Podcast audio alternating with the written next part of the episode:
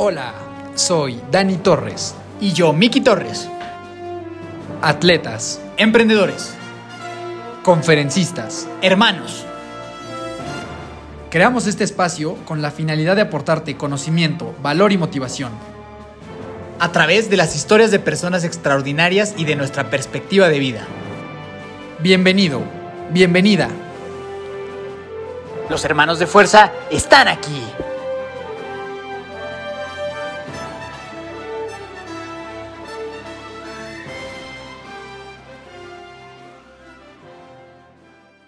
Mi amada familia de fuerza, ¿cómo están todos? Yo estoy muy contento de estar este lunes con ustedes. Me atrevería a decir que este es de los episodios, cuando llevamos como setenta y tantos episodios, y me atrevería a decir que este es de los que más he disfrutado grabar.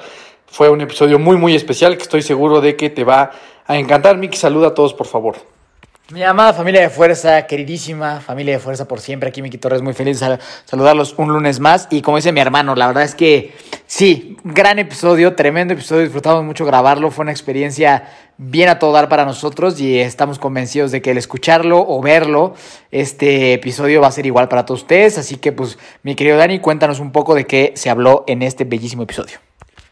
Antes de eso es muy importante eso, que sepan que hay toda una producción en YouTube, entonces pueden ir a ver este episodio especial en, en YouTube y les pedimos si nos pueden ayudar, que ustedes nos ayuden a compartir el episodio, es muy muy bueno, si nos pueden ayudar a compartirlo en Instagram si les gusta, a nosotros nos ayuda muchísimo. En este episodio hablamos principalmente de toda nuestra experiencia en el Ironman 70.3 y el triatlón de Cozumel, cómo enfrentar la adversidad y usarla a tu favor, el crecimiento personal que existe detrás del triatlón y cómo hacer una despedida de soltero atípica. Sin más, te dejamos con este espectacular y muy especial episodio. Pues estamos aquí en uno de los episodios que tantos extrañaban. La gente escuchaba nuestras me- nue- nuestra, nuestra melodiosa voz.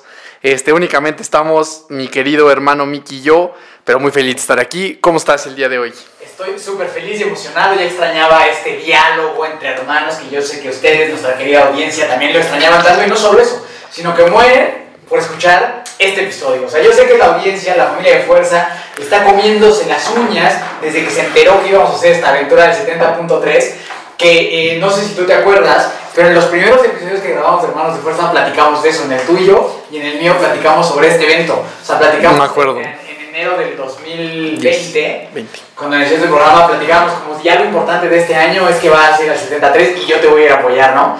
Y yo iba a ser el, el Ironman ya luego platicaremos de eso. Pero es un, es un evento muy ansiado Que veníamos esperando. que nació con el programa y que hoy es una realidad. Llega a la conclusión con este episodio que tanto tiempo la familia de fuerza ha estado esperando. Entonces emocionadísimos.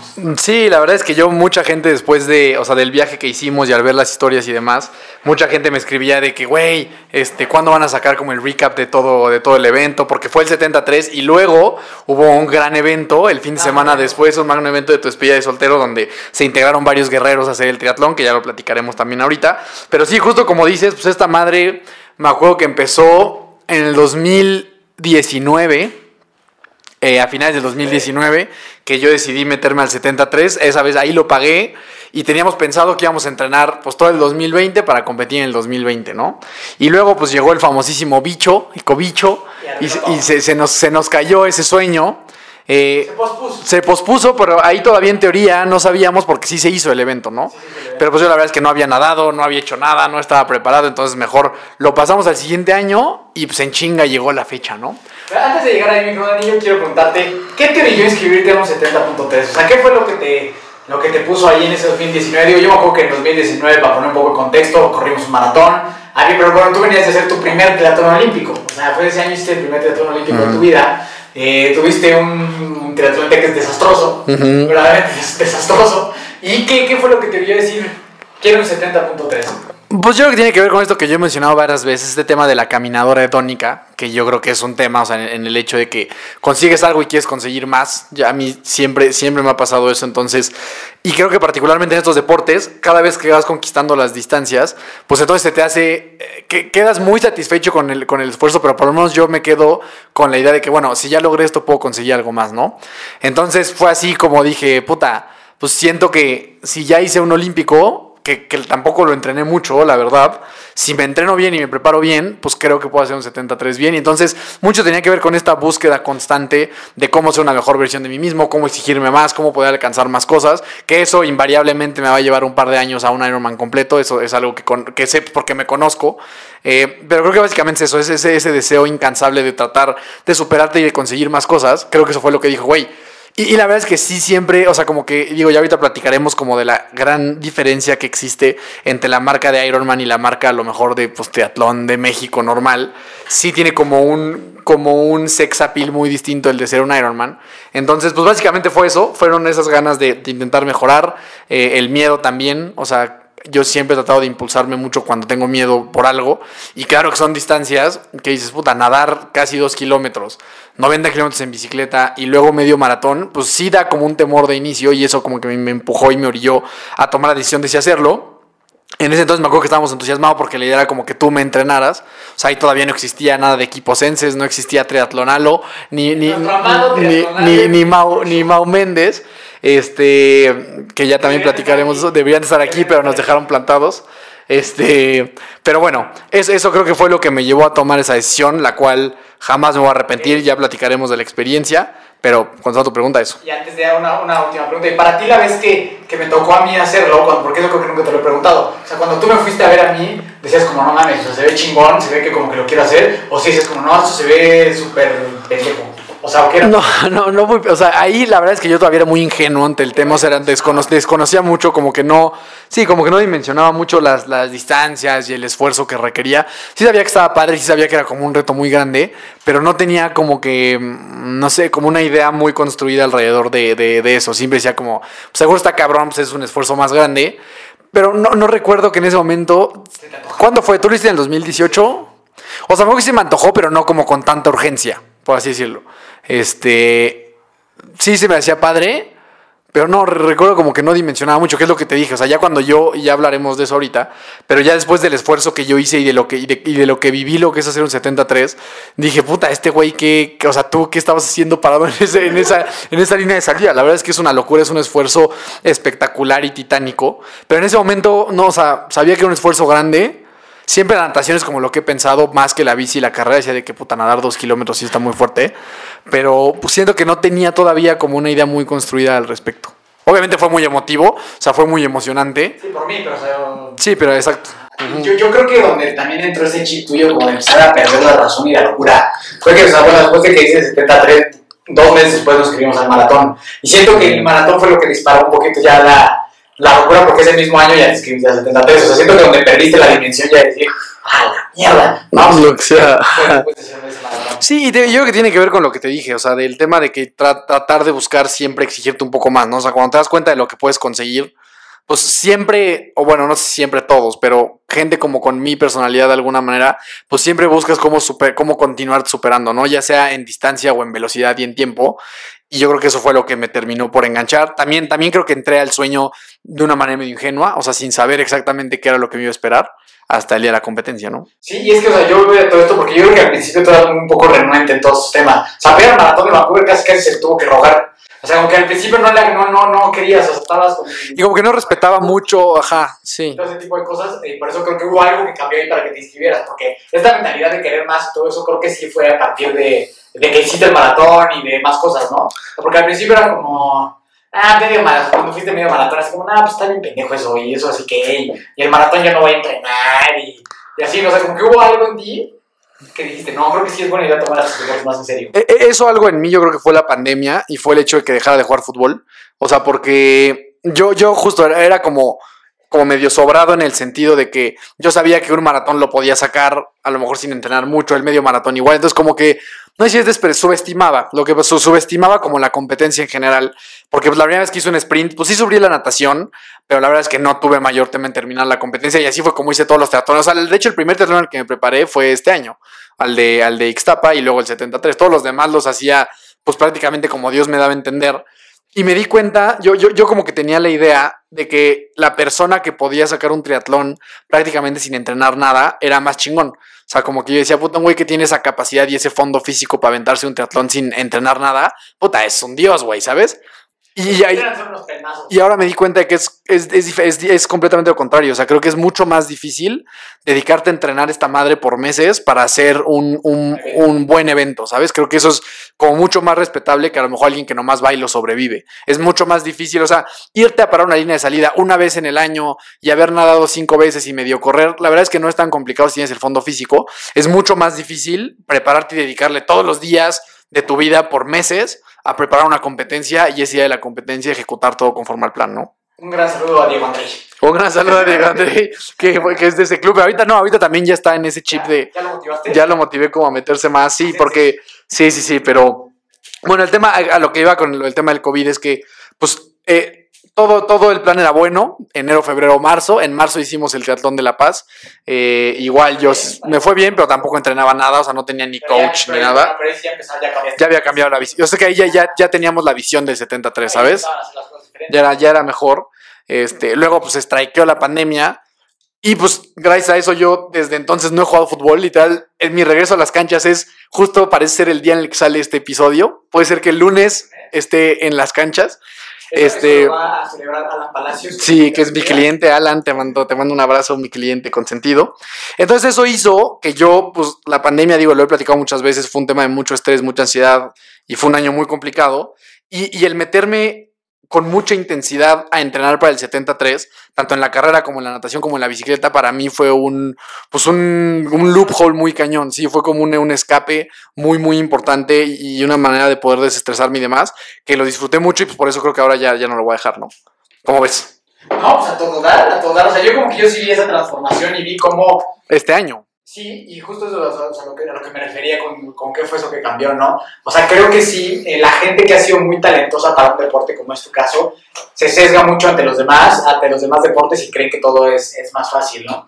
Y, se, y- pero creo que eso también te limita mucho a experimentar pues, lo chingón que estuvo, lo que viviste, ¿no? Mm. O sea, por andar corriendo una pelota toda tu vida te perdías estas cosas, Dani. Sí, que es, es ese tema, por ejemplo, de que dice Steve Jobs, ¿no? De, de conectar los puntos hacia atrás. O sea, ahora me doy cuenta que probablemente si la pandemia nunca hubiera sucedido, pues igual, el 73 igual, quién sabe cómo hubiera ido, güey. Porque yo hubiera seguido entrenando a medio gas, hubiera seguido jugando fútbol, yendo al gimnasio y... Sí, güey, o sea, igual, igual y... ¿Quién sabe, güey? Igual y me la aventaba en nueve horas, igual y no salía de la natación. Seguro me hubieran descalificado, ya platicaremos de- del evento. Este, pero justo es eso, te das cuenta de que volteando hacia atrás, de repente las cosas... Yo no soy creyente de que todo pasa por algo, pero sí te das cuenta que de repente hay, hay cosas que hacen sentido, que voltando hacia atrás dices, puta, la competencia que pude hacer bien tuvo que ver con que literal la vida me imposibilitó hacer otra cosa que no fuera el triatlón. que valió la pena haber postergado un año ese, ¿no? O sea, como dices, 100%, eso se hizo el año pasado y me acuerdo que estabas todo emputado. Es que voy a tener que pagar 50 dólares. Pero valió Mil baras, carísima esta madre. Pero valió mucho la pena, que creo que sería importante tocarlo, ¿no? O sea, como que el nivel de gasto que es este pinche pedo. Sí, la verdad es que eso, o sea, si por sí el teatrón es caro, el 73 es, pues, es todavía más caro. Pero también creo que eso hace algo que sea padre. La verdad es que te codeas con gente que. Lo hemos platicado muchas veces, ¿no? O sea, gente que logra hacer este tipo de eventos, normalmente es gente exitosa en las otras áreas de su vida, lo cual es como otro, otro atractivo de por qué involucrarte a una disciplina como estas y sobre todo el 73. La verdad es que sí hay un salto bien cabrón entre a lo mejor la gente que tuve en un 73 y la gente que ves en un teatlón, ninguna de las dos es mejor que otra, pero sí un 73 sí ya es otro, o sea, sí ya todo lo que es Ironman, Si vas a hacer Ironman, si vas a hacer. Ya es otro pedo. de Branded event, o sea, ya significa que ya estás como invested en el deporte, o sea, como que ya, ya, ya, o sea, ya. Sí, ya no es para probar. Ya, ya, o sea, ya no vienes aquí de lo hago nomás para cotorrear con los cuates, o sea, ya es un tema de tomarlo con seriedad. Con ¿no? O sea, seriedad. de, de que sea tu deporte principal, por decirlo de alguna forma, en tu día a día, ¿no? Y eso fue lo que te pasó a ti. Entonces yo creo que sería buena idea ir este, justo, vamos a la preparación, qué tal estuvo, porque ahí fue donde se cruzaron bendito triatlonalo, Mauricio Méndez y nuestro amado equipo Senses, ¿no? Entonces, ¿cómo estuvo este tema? Sí, la verdad es que nosotros, pues sí teníamos un plan, o sea, tú y yo sí teníamos como un plan para llegar bien a esa competencia, pero sí creo que fue muy bueno sumar a estos güeyes, de repente los conocimos, pues guys, al podcast, ya los conocen, ya saben esa historia, este, entonces fue donde establecimos esas metas, ¿no? Dijimos, güey, pues, yo quiero hacer el 73, lo quiero hacer, acuerdo que yo les dije, mis condiciones son, le voy a dedicar el tiempo que tenga que dedicar, no voy a bajar un kilogramo de peso, o sea, no voy a bajar un kilo de músculo, voy a seguir jalando como jalo, voy a seguir yendo al gimnasio como voy, de ahí en más, voy a hacer lo que ustedes me digan. Lo cual fue una mentira. Absolutamente todos los domingos durante un año, Daniel Torres... No, no, no. Pero nunca, y esto, y esto ellos lo saben, ellos lo saben, no hay un solo entrenamiento que yo no haya hecho. Ninguno solo. No, no, no tengo ninguna, ningún tachecito rojo en, lo- en los entrenamientos que fue- empezamos que como en. Como en mayo, tal vez, como en mayo empezamos. Desde mayo hasta la competencia, no hubo un solo día en el que yo no fuera a entrenar. Y, por ahí eh, creo que empezaría, eh, o sea, me gustaría empezar a darle este mensaje a la gente. Creo que de eso se trata, o sea, de construir un, o sea, ok, tienes la meta del 73, pero creo que lo más valioso es lo que construyes durante ese proceso, ¿no? Y para mí el- eh, eso es muy importante. La verdad es que man- para mí mantener el récord perfecto de no fallar un entrenamiento era muy importante y al final eso, eso trae resultados muy importantes, ¿no? Pero bueno, llegamos a... O sea, me, me- empecé a preparar. Alo es, es el que me entrena a mí, a ti te entrena Mau. Eh, y me empezó a gustar mucho porque me di cuenta de que yo, previo a, a estar con, con, con Senses y demás, pues seguía cargando mucho estrés alrededor del trabajo relacionado a la pandemia, ¿no? Y me di cuenta cómo con estas sesiones intensas de bicicleta, estas sesiones intensas de carrera de natación, pues mi estrés disminuyó de manera impresionante porque obviamente para mí eh, mi, mi, desestrés pasado era el fútbol y lo había perdido por completo, entonces estaba saturado de cosas y entonces explotaba de repente, ¿no? Entonces, pues, ¿qué estábamos diciendo? Ajá, el entrenamiento, Tu estrés, Mi- mi- mi lugar de estrés- enfocarte en el estrés del trabajo te ayudó a escaparte de ahí. muy cabrón. Tu estrés se convirtió en rodillo tax. Sí, o sea, pues, literal, pero para mí el entrenamiento de triatlón de todo este año fue mi, mi, Terapia. mi terapia cabrona para poder administrar el, el estrés profesional y la ansiedad, güey, muy cabrón. Eh, y bueno, tú también empezaste con estos güeyes. Sí, yo la verdad es que pues, ya entrenaba de cierta forma, bueno, no, no de cierta forma, ya entrenaba más formal. Más formal. que tú, o sea, desde hace tiempo, porque pues, yo también tenía el tema de hacer el, el Ironman el año pasado. Eh, yo hice el 73 con una preparación muy básica, digamos que muy básica y muy empírica, ¿no? Y, y me fue al nivel de la, de la preparación básica y empírica que tuve, sin embargo, Muy feliz, muy, muy orgulloso. totalmente, ¿no?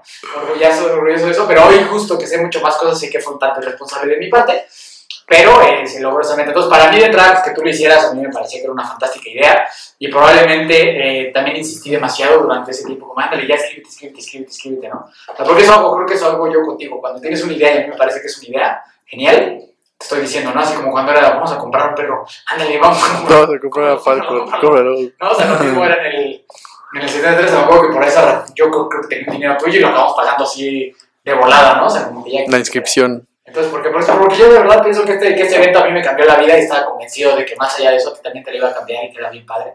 Después, justo la idea de que entrenáramos juntos, todo eso, y luego, gracias a Dios, se, se, se sumó Senses como al, al proyecto Hermanos de Fuerza, y, y no solo en tema deportivo, ¿no? Sino de una amistad súper chingona, que como dices, tú no fallaste en ningún entrenamiento, pero sí es cierto que triatlonalo es tu relación más, este, Es mi mujer. es tu mujer, tri- tri- triatlonalo es tu relación más consolidada. Más consolidada de- Sí, sí, sí, De la última década, me atrevería a decir. de la última década, sin lugar a duda, ¿no? Entonces, este, la verdad que eso también estuvo muy padre, que no fue nada más entrenar pues con un pinche coach que le vale, porque nada más te manda el entrenamiento y le vale madre, ¿no? Sino que realmente estar acompañados y de la misma forma yo me siento igual, tanto con Mau como con Algo, como con la gente del equipo.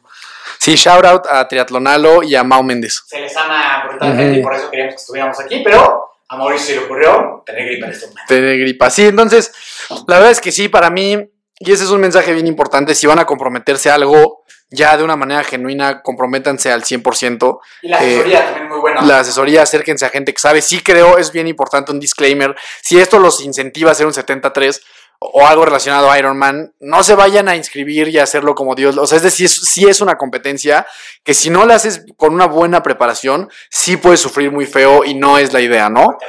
O te puede ir muy mal. Hubo, yo ya vamos a entrar ahorita a la competencia, pero hubo gente que, pues, desvanecida durante la carrera, o sea, gente que se cae, que no puede más, que termina caminando, que terminan desmayados. O sea, es una competencia muy retadora que hay que tomarse muy en serio. Afortunadamente a mí la pandemia me obligó a tomármela muy en serio y pues eso tuvo sus frutos, ¿no? y hay gente que inclusive a pesar de estar preparada, son eventos que puta, te dan un cachetadón en la cara, o sea, que a pesar de estar preparado, pues es un evento duro, o sea, es una... Que es lo que vamos a es una platicar. muy dura de tomar, que no es cualquier cosa, ¿no? Entonces, como dice mi hermano, es importante comprometerte, es impo- importante dimensionar lo que Respetar, respetar la distancia, güey. El respeto en la distancia, asesorarte con las mejores personas que puedas, eh, Sensis es lo mejor que puedes hacer. Y, este, y bueno, pues así fue como que todo tu proceso de entrenamiento, en el cual tuviste altas y bajas brutales, desde que berrinches con el rodillo, este, que si comprabas un tenis, que si era mucha lana, que si mil cosas, ¿no? Entonces, también vale la pena antes de que entres directo a la competencia, como esa parte, porque entiendo que todo suena muy padre, muy motivador, y sí es, pero también tiene sus, o sea, los días que es un poco lo que hablé algún día con, con Mau y con el Lalo, que también tienen días bien oscuros, que es esto está la puta madre del pendejo rodillo, ¿no? O sea, esto está la madre de la pinche alberca. Entonces creo que también vale la pena como que platicar un poquito de esa realidad que también hay detrás, ¿no? Que no todo es correr como Rocky, como se ve en las redes sociales. Sí, que eso es algo que yo digo muchas veces. O sea, presentarte a entrenar cuando estás motivado es estúpidamente sencillo. Cuando estás motivado, entrenar es lo más fácil que hay. Pero cuando no estás motivado, cuando neta no te quieres levantar, cuando no estás nada entusiasmado por justo ponerte tres horas en un rodillo, ahí es donde más te tienes que presentar. Eso, puta, lo, lo he dicho un millón de veces creo que en el podcast, pero para mí eso es, eso es, eso es increíblemente vital. O sea, tú levantarte y ponerte en posición de fracasar cuando, cuando menos quieres, es lo que más lejos te va a llevar. Porque justo, terminando de ver Rocky Balboa, pues es súper fácil irte al gimnasio. La verdad es que no, tiene, no es un mayor reto. Pero un domingo, aventarte tres horas de rodillo y luego correr 10 kilómetros, la realidad es que ahí es donde... Y, y que nadie te ve, exacto. Es un momento en el que estás en el rodillo en tu cuarto, no hay nadie, nadie te está para aplaudirte, vas a correr igual en la calle, nadie te va a ver, nadie te va a aplaudir. Y esto me acuerdo que lo comentaba Carlos Gil también en el, en el episodio que tuvimos con ellos, de, de, de este tema que cuando pues, todo el mundo te ve, pues es bien fácil. O sea, cuando todo el mundo te está aplaudiendo y eso, pues es muy fácil estar motivado. Pero cuando eres tú solo, ¿sabes qué, qué tan duro trabajas cuando estás solo? No creo que para mí esa es la ecuación. O sea, qué tanto esfuerzo verdaderamente le pones a esto cuando nadie te está viendo, 9 de la noche, un martes, no hay nadie, estás tú en la oscuridad, ¿qué tanto trabajas ahí, no? Yo creo que ahí es donde verdaderamente se forja la identidad de una Sí, persona. es Esta frase que a mí me gusta mucho, que la disciplina llega donde la motivación no, ¿no? Claro. O sea, que es este tema de hacer Es lo que te, es lo que te saca cuando no estás inspirado. ¿Qué? Que- Es la mayor de las veces, güey. chingo de veces. Claro, güey. Hasta la madre. Estar dando pinches vueltas en la alberca. Sí, ¿no? güey. Dar 70 vueltas en la alberca. Sí, no, es una locura, pero justo creo que ahí es donde... Por eso yo hablo de que mucho de lo, de lo padre se construye en el proceso, no necesariamente durante la competencia, ¿no? Pero Gran proceso de entrenamiento. gran, gran proceso de entrenamiento hasta el último fin de semana. Donde se nos ocurrió hacer una graciosa. A ver, esta es una gran historia. Digo, de inicio me gustaría agradecer mucho a la gente que me escribió. Personalmente, cuando, o, o sea, cuando platiqué lo que me sucedió de esguinzarme seis días antes de la competencia, mucha gente me escribió, pues, con mucho afán de motivarme y de sacarlo adelante. Lo agradezco muchísimo y lo valoro mucho. Lo que sucedió fue, estábamos a una semana de la competencia del 73, un evento que por primera vez en mi vida había preparado, o sea, neta, neta, neta, con, con sin fallar una sola vez, con todo el entusiasmo, con todo el empuje, con todo el empeño. Vaporfly nuevos. Vaporfly nuevos, Trisuit nuevo, o sea, todo pagado. O sea, o sea, Gracias, Cadence Pro, por esa belleza. gracias a Cadence Pro, estábamos listos, o sea, estábamos completamente listos para este evento. Yo estaba, estaba sumamente emocionado, sumamente emocionado. Y entonces llega eh, esta semana previa, a, a una semana previa al evento, ¿no? Y veo que eh, veo mi Training Peaks, veo la sesión que me toca entrenamiento y veo domingo 18 kilómetros de carrera. Y me acuerdo que desde ese momento tuve una sensación, una intuición que me dijo, esa carrera no pinta bien, es mucha distancia, te quedan seis días para, para la competencia. Algo en ese momento, literal en ese mismo instante, sentí que no era tan buena idea. Lo platiqué con el Halo, eh, acordamos en sí hacerla, pero está muy cabrón y es otro mensaje que quisiera dar. Hagan mucho, mucho caso a su intuición. O sea, yo soy un tipo que normalmente le hago caso a mi intuición y cuando le hago caso, normalmente va mejor que cuando no le hago caso. En este caso no le hice caso. Domingo, un domingo previo al día de la competencia, 9, 8 de la mañana, salgo a correr mi distancia, 18 kilómetros por las espectaculares calles de Metepec. Acaba de llover mucho, bueno, era, pues llovía todos los días, había hoyos nuevos y demás. Empecé a escuchar un podcast, kilómetro 1, bien, pasito tranquilo, 2, 3, 4. Y para el kilómetro 5 yo tenía que pasar un semáforo eh, en una calle que he recorrido corriendo puta 45 veces en mi vida, completamente dominada. Entonces el semáforo empieza a parpadear para ponerse en amarillo, yo acelero un poquito el paso para, pues, para alcanzar el verde y simplemente ya sin darme cuenta siento, o sea, siento inmediatamente que me esguinzo el tobillo, caí en un hoyo que pues no, no vi por, por no estar concentrado o, o venía pensando en otra cosa o si era un hoyo nuevo por la lluvia, no tengo idea. Yo sentí inmediatamente que me había esguinzado. O sea, yo sabía perfectamente que no era un torzón de tobillo, porque ese tobillo yo me lo he esguinzado dos, tres veces en, en mi vida. Y sé perfectamente la diferencia entre un dolor de una torcida y un dolor de un esguince. En ese mismo instante supe que me había esguinzado ya y que el sueño se podía empezar a derrumbar, ¿no? Es correcto, es correcto. Yo en, en ese fin de semana me, yo dejo todo en orden, dejo aquí a mi chavo con sus tenis nuevos, Motivado. motivado, bicicleta ya empacada para irse a viajar, yo lo dejo tranquilito, todo bien. 2.300, 547 mil veces se le dijo al niño, no estés corriendo siempre a la calle, vete al parque, usa la caminada, porque eso es lo que te falta mencionar. A huevo, a la pinche calle, a la misma pinche calle, ¿no? Entonces, yo lo dejo así, me voy a mi retiro prematrimonial, desaparezco un fin de semana, un fin de semana de todo este, de todo este año, lo dejo solo, y cuando regreso al retiro prematrimonial, recibo un mensaje de, ya mamó mi 70 puntos. Ahora, ¿qué pasó?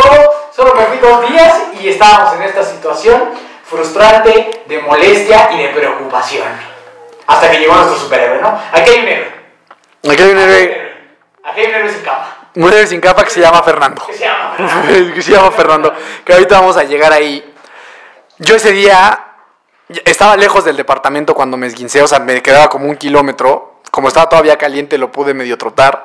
Me acuerdo que llegué al departamento, me acosté en la cama y me puse a llorar de frustración. O sea, aquí la gente que nos escucha, pues ah, quizá alguien ya lo vivió, quizá no. Pero el prepararte medio año para una competencia que es súper demandante, Más, un año anterior, pero bueno, o sea, como de preparación, Dos años de así, dos años, exacto, como dos años de sueño y como medio año de una preparación neta muy intensa. O sea, neta, lo que les digo, de no fallar una sola vez, de hacer, si me tocaban tres horas en punto y 40 horas en punto, 40 minutos en punto de correr, no fallaba por un minuto. O sea, fue, fue un tema extremadamente obsesivo de mi parte que no fallaba nada.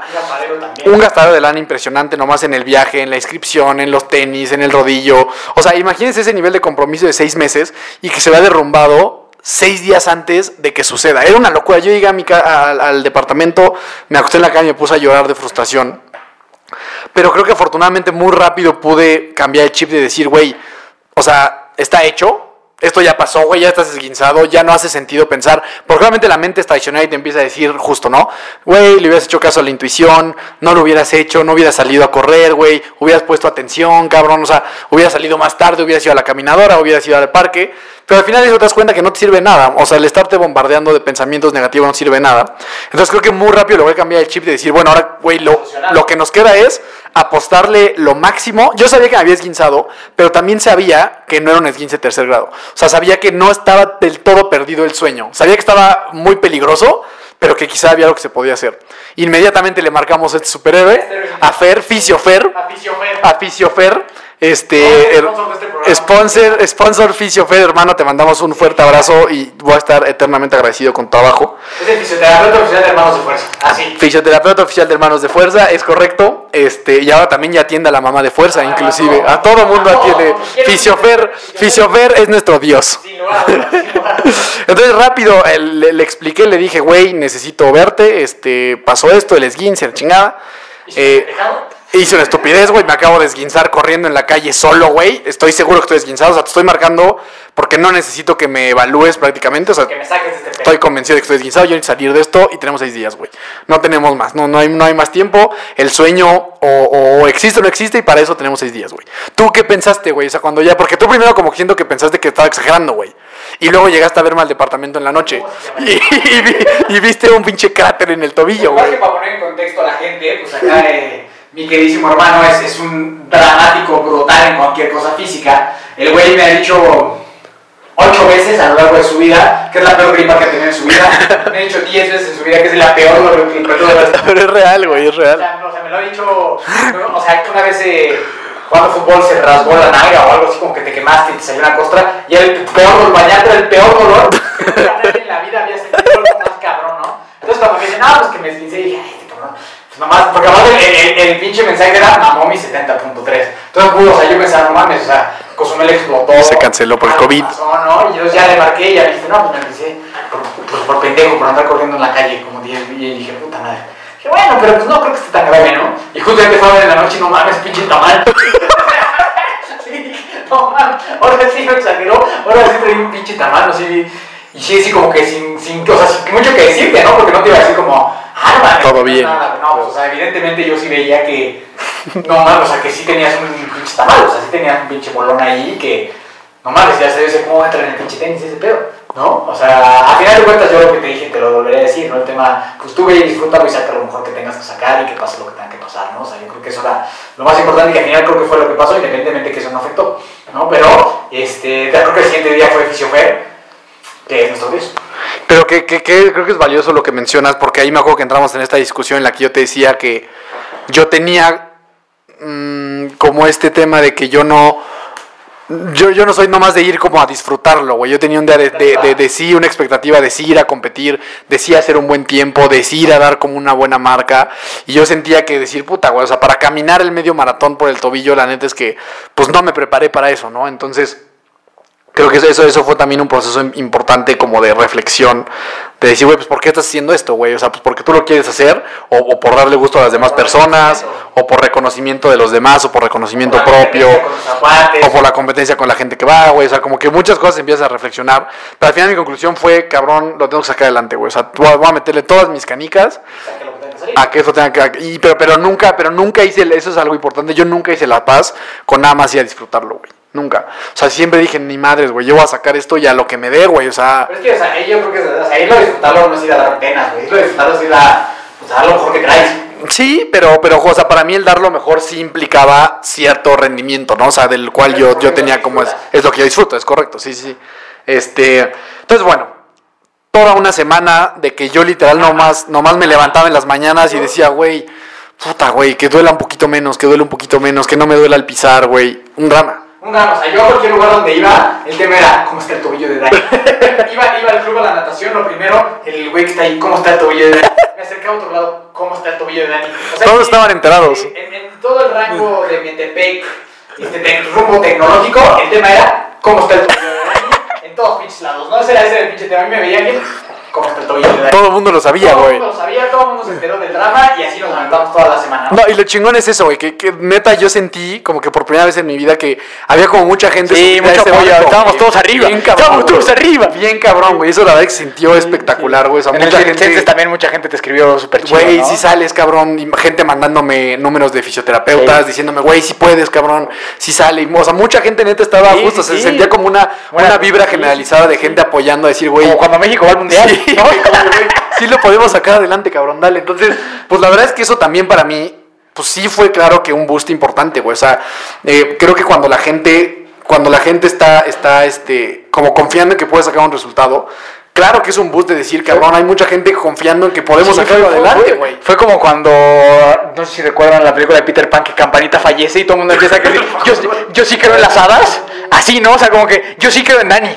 I do believe in fairies. Creo, creo. creo. No. Entonces, como que fue, sí, sí creo bien. Yo, yo no soy tan creyente ni nada de esto, pero sí creo que de repente cuando muchas personas se suman en una energía como positiva, Claro. sí cambian las cosas, güey. Entonces, fue, fue una semana de sí altibajos en los que yo decía, puta, güey, no sé si salga, ¿no? O sea, me levanté el martes y todavía me dolía, güey. La realidad es que no podía ni caminar y la bola todavía estaba. Y siempre yo hablaba con el Fer de que, güey, amanecí así, güey, ¿cómo lo ves? Sí podemos, güey. Y sí, no podemos. La actitud de Fer es muy importante en La actitud de Fer- Fer fue el cabrón que de inicio me dijo, güey, sí la sacamos adelante, güey. O sea, ese güey también como que lo vio como un reto personal y, y se comprometió Profesional. profesional. a sacar el esguince conmigo. Es algo, la verdad es que sí fue, fue bien padre darme cuenta de que era un reto como que, que no estaba enfrentando solo, ¿no? Que había gente cerca y lejos que como que quería que el tobillo se todos recuperara, güey. todos con el tobillo. Todos, todos estábamos como apoyando por el tobillo. Yo creo que todo eso suma, ¿no? La verdad es que es algo muy chingón. Gracias a ti que me escribiste. Mucha gente me escribió y de verdad lo agradezco muchísimo. Y pasaba martes, miércoles y el día jueves teníamos una prueba muy importante. Estás hablando de tres días después de un esguince. nada, es nada, nada, es nada. nada de tiempo. Es, es muy complicado sacar un esguince en tan poquito tiempo. Eh, Fisiofer iba a ir a la casa, íbamos a hacer una prueba de trotar eh, y hacer un poquito de bicicleta y demás. La hicimos y salió bien.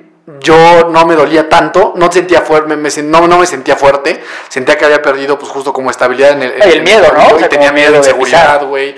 Y a mí lo que más me preocupaba era que a lo mejor pudiera empezar la competencia y que por ahí del kilómetro 2, 3 me empezaba a tronar y yo decir, puta, sacar 17 kilómetros con un dolor de un tobillo esguinzado sí está muy cabrón, ¿no? Hicimos la prueba, salió bien, pude trotar en la caminadora, pude hacer bicicleta. eh, y entonces Fisiofer también súper emocionado, me acuerdo que ahí nos abrazamos y que dijimos, cabrón, pues güey, va a salir, güey, ¿no? Tiene, tiene que salir adelante esto. Y a mí me dio mucha tranquilidad cuando Fisiofer dijo como, sí, Eh, O sea, el, Fisiofer- neta. el pronóstico del Fer era, güey, sí estamos estirando la liga, pero sí sale. pero creo que lo podemos hacer, güey. O sea, fue como. Estamos llegando, podemos llegar al límite, güey. O sea, de que, güey. O sea, es casi, casi, o, o sea, una obra de Dios prácticamente, pero puede. O sea, como que sí siempre vio la Sí, a mí, posibilidad. a mí eso me dio tranquilidad, porque la vez que, que lo vimos, que, que, que estaba yo contigo ahí, o sea, que yo vi que dijo el güey como, o sea, pues eso, pero podemos. Sí, o sea, como que sí, te creía capaz, te creía capaz. Entonces yo la neta después del, de ese día dije, nah, sí se va a armar esto. Eso, creo que algo bien importante, güey, es que creo que la mentalidad de la persona, o sea, en este caso a mí es, es bien importante, o sea, el ponerte en posición de decir, cabrón, lo tengo que sacar adelante. Yo estoy seguro que si me hubiera dicho, güey, ya valió madre la competencia. Claro, güey, o sea, en esa situación es, puedes elegir dos, dos caminos, güey. O tirarte a la basura y decir, güey, la competencia por la que entrené, bla, o sea, toda la historia que te puedes contar. O decir, güey, está hecho, lo voy a sacar adelante y va a ser una historia todavía mejor que contar. Claro, era mucho O sea, va a ser una historia todavía más heroica cruzar esa, esa pinche meta con un tobillo esguinzado, ¿no? Entonces, pues el- llegó el viernes, ¿no? De, el, el viernes viajamos, Potiza. una madriza, llegamos a Cancún, luego a Cozumel, un viaje, un viaje bastante cansado. Todo bien, creo que el viernes tranquilo. Estuvo este, chido, comimos ahí. yo ahí bien. todavía yo sentía dolor en el tobillo, o sea, todavía era muy cauteloso al pisar, todavía sentía como cierta carguita, o sea, yo entonces yo para mí esos yo competí el domingo. Esos días eran como de mucho cuidado, güey, como decir, güey, no camines mucho, güey. Siempre estaba pensando en los pasos que estaba dando para no equivocarme, pero ya ahí yo sabía que me iba a parar en esa línea de salida, sabía que no había manera de no hacerlo. Todavía el sábado fui este fui Pero previo, inicio. previo, previo de que cuentes tu sábado, me llega la oportunidad de presentarme al evento. Ah, platica. llega, llega la oportunidad. Platica eso. Ya, ahorita sí ya estamos en Cozumel. Ya estamos en Cozumel. Ya estamos hablando de 73 y triatlón. Este. Pero pues, claro, cuenta esa parte. Gracias por dejarme. Qué, qué bueno. No por nada traigo mi playera de finisher. Yo, yo estaba muy dispuesto a pasar ese fin de semana como porra número uno, espectadora. Yo iba a hacer todo lo posible por estar donde tú tendrías que estar. Ya luego contaremos esa parte.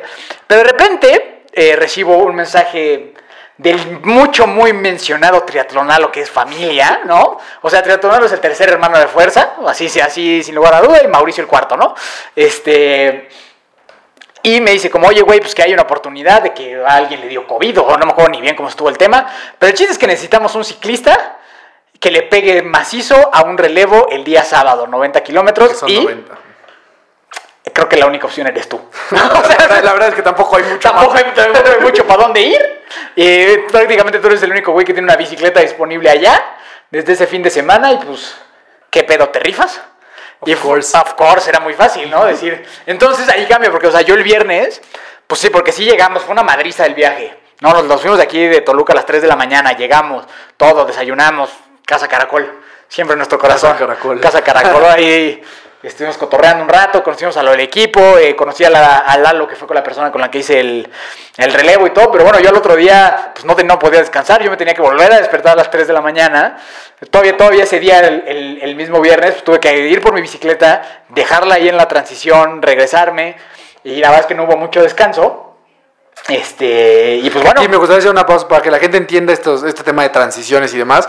Un triatlón requiere mucha pinche organización días antes, porque tienes que dejar la bicicleta, tienes que recoger un paquete, tienes que recoger un número, tienes que firmar unas hojas, luego tienes que dejar Pegar unas. Eso, o sea, Es un desmadre. es un desmadre. Continúa. No, justo yo, y justo yo tenía que hacer todo ese desmadre para meter mi bicicleta, llevar mi bicicleta, poner el casco, todo ese desmadre, ¿no?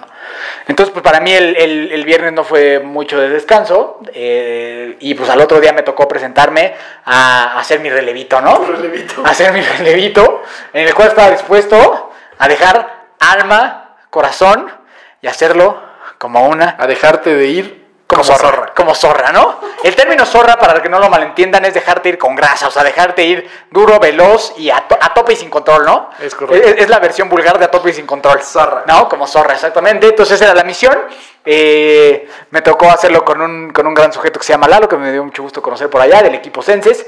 Y, y la verdad yo me la pasé a toda madre. Este, me tocó ver ahí la natación de las mujeres, que, que al parecer era complicada. O sea, también empezaban a salir pues con, con mucho tiempo de, o sea, no, no, no, parecía que no era tan fácil la natación. Eh, justo con el cuate que yo lo hice traía un pronóstico de creo que nadar como a 1.50 y terminó nadando como a 2.15, 2.20. Entonces como que sí, eh, parecía que la natación pintaba que era complicada este año. O sea, pintaba que, que era complicada ya controlaste el siguiente día. Y pues bueno, me dieron el relevo y me dejé ir como zorra. Después hice un comentario del cual me arrepiento, que nunca lo diré aquí en vivo, que solo sabrá la gente que estuvo por ahí. Pero este, pues la verdad que fueron 90 kilómetros, que me eché como a 33 kilómetros por hora, que para, para mí, eh, entiendo que hay gente que escucha este programa que será lento, pero para mí la verdad es una gran actuación. La vez que yo hice mis 73, hice esos 90 kilómetros como en 3 horas 5, 3 horas 7 minutos, y estos los hice en 2.40 y tantos. 2.40, 2 44, creo, me parece que fue. Entonces fue muy bueno, gracias equipo Senses una vez más. Me sentí súper bien, lo disfruté muchísimo, estaba súper emocionado, súper feliz, eh, portando orgullosamente la armadura pa- por, hecha bellísimamente por Cadence Pro de Hermanos de Fuerza, una verdadera belleza. Y, eh, y bueno, al final de cuentas entregué mi relevo, fue una experiencia padrísima, acabamos en lugar 14 de 110 en relevos, entonces muy buena Muy actuación, bueno. muy buena actuación, la verdad muy buena actuación. Y más para ver si un relevo así medio Improvisado. bueno, más, más que medio súper improvisado. este, pero nada, estuvo padrísimo, yo me la pasé súper bien, estaba muy feliz. Hasta que saliendo del relevo, eh, agotado, pues ah, busco a mi hermano porque tenía las llaves del, del Airbnb, Casa de, de Casa Caracol. No, güey, pues ya me fui al Airbnb. No, yo me fui al pinche fisioterapeuta y entonces continúa tu historia. Sí, yo digo, yo también estaba, o sea, también estuve siguiendo la, la competencia, o sea, tu competencia. Estuvo chingón, yo también estaba emocionado de decir, güey, qué pedo, este güey sí está yendo mucho más rápido de a lo mejor que iría normalmente, ¿no? Entonces fue padre, fue como agregarle una, una alegría Sí. inesperada al, al viaje, estu- estuvo bastante chingón. Hasta que enfrentamos adversidad de nuevo, ¿no? Otra vez la adversidad. Yo estaba por entrar al fisioterapeuta a que me fijaran el tobillo lo más que, que- que- que se pudiera, pues para, pues sí, para estar lo más protegido posible.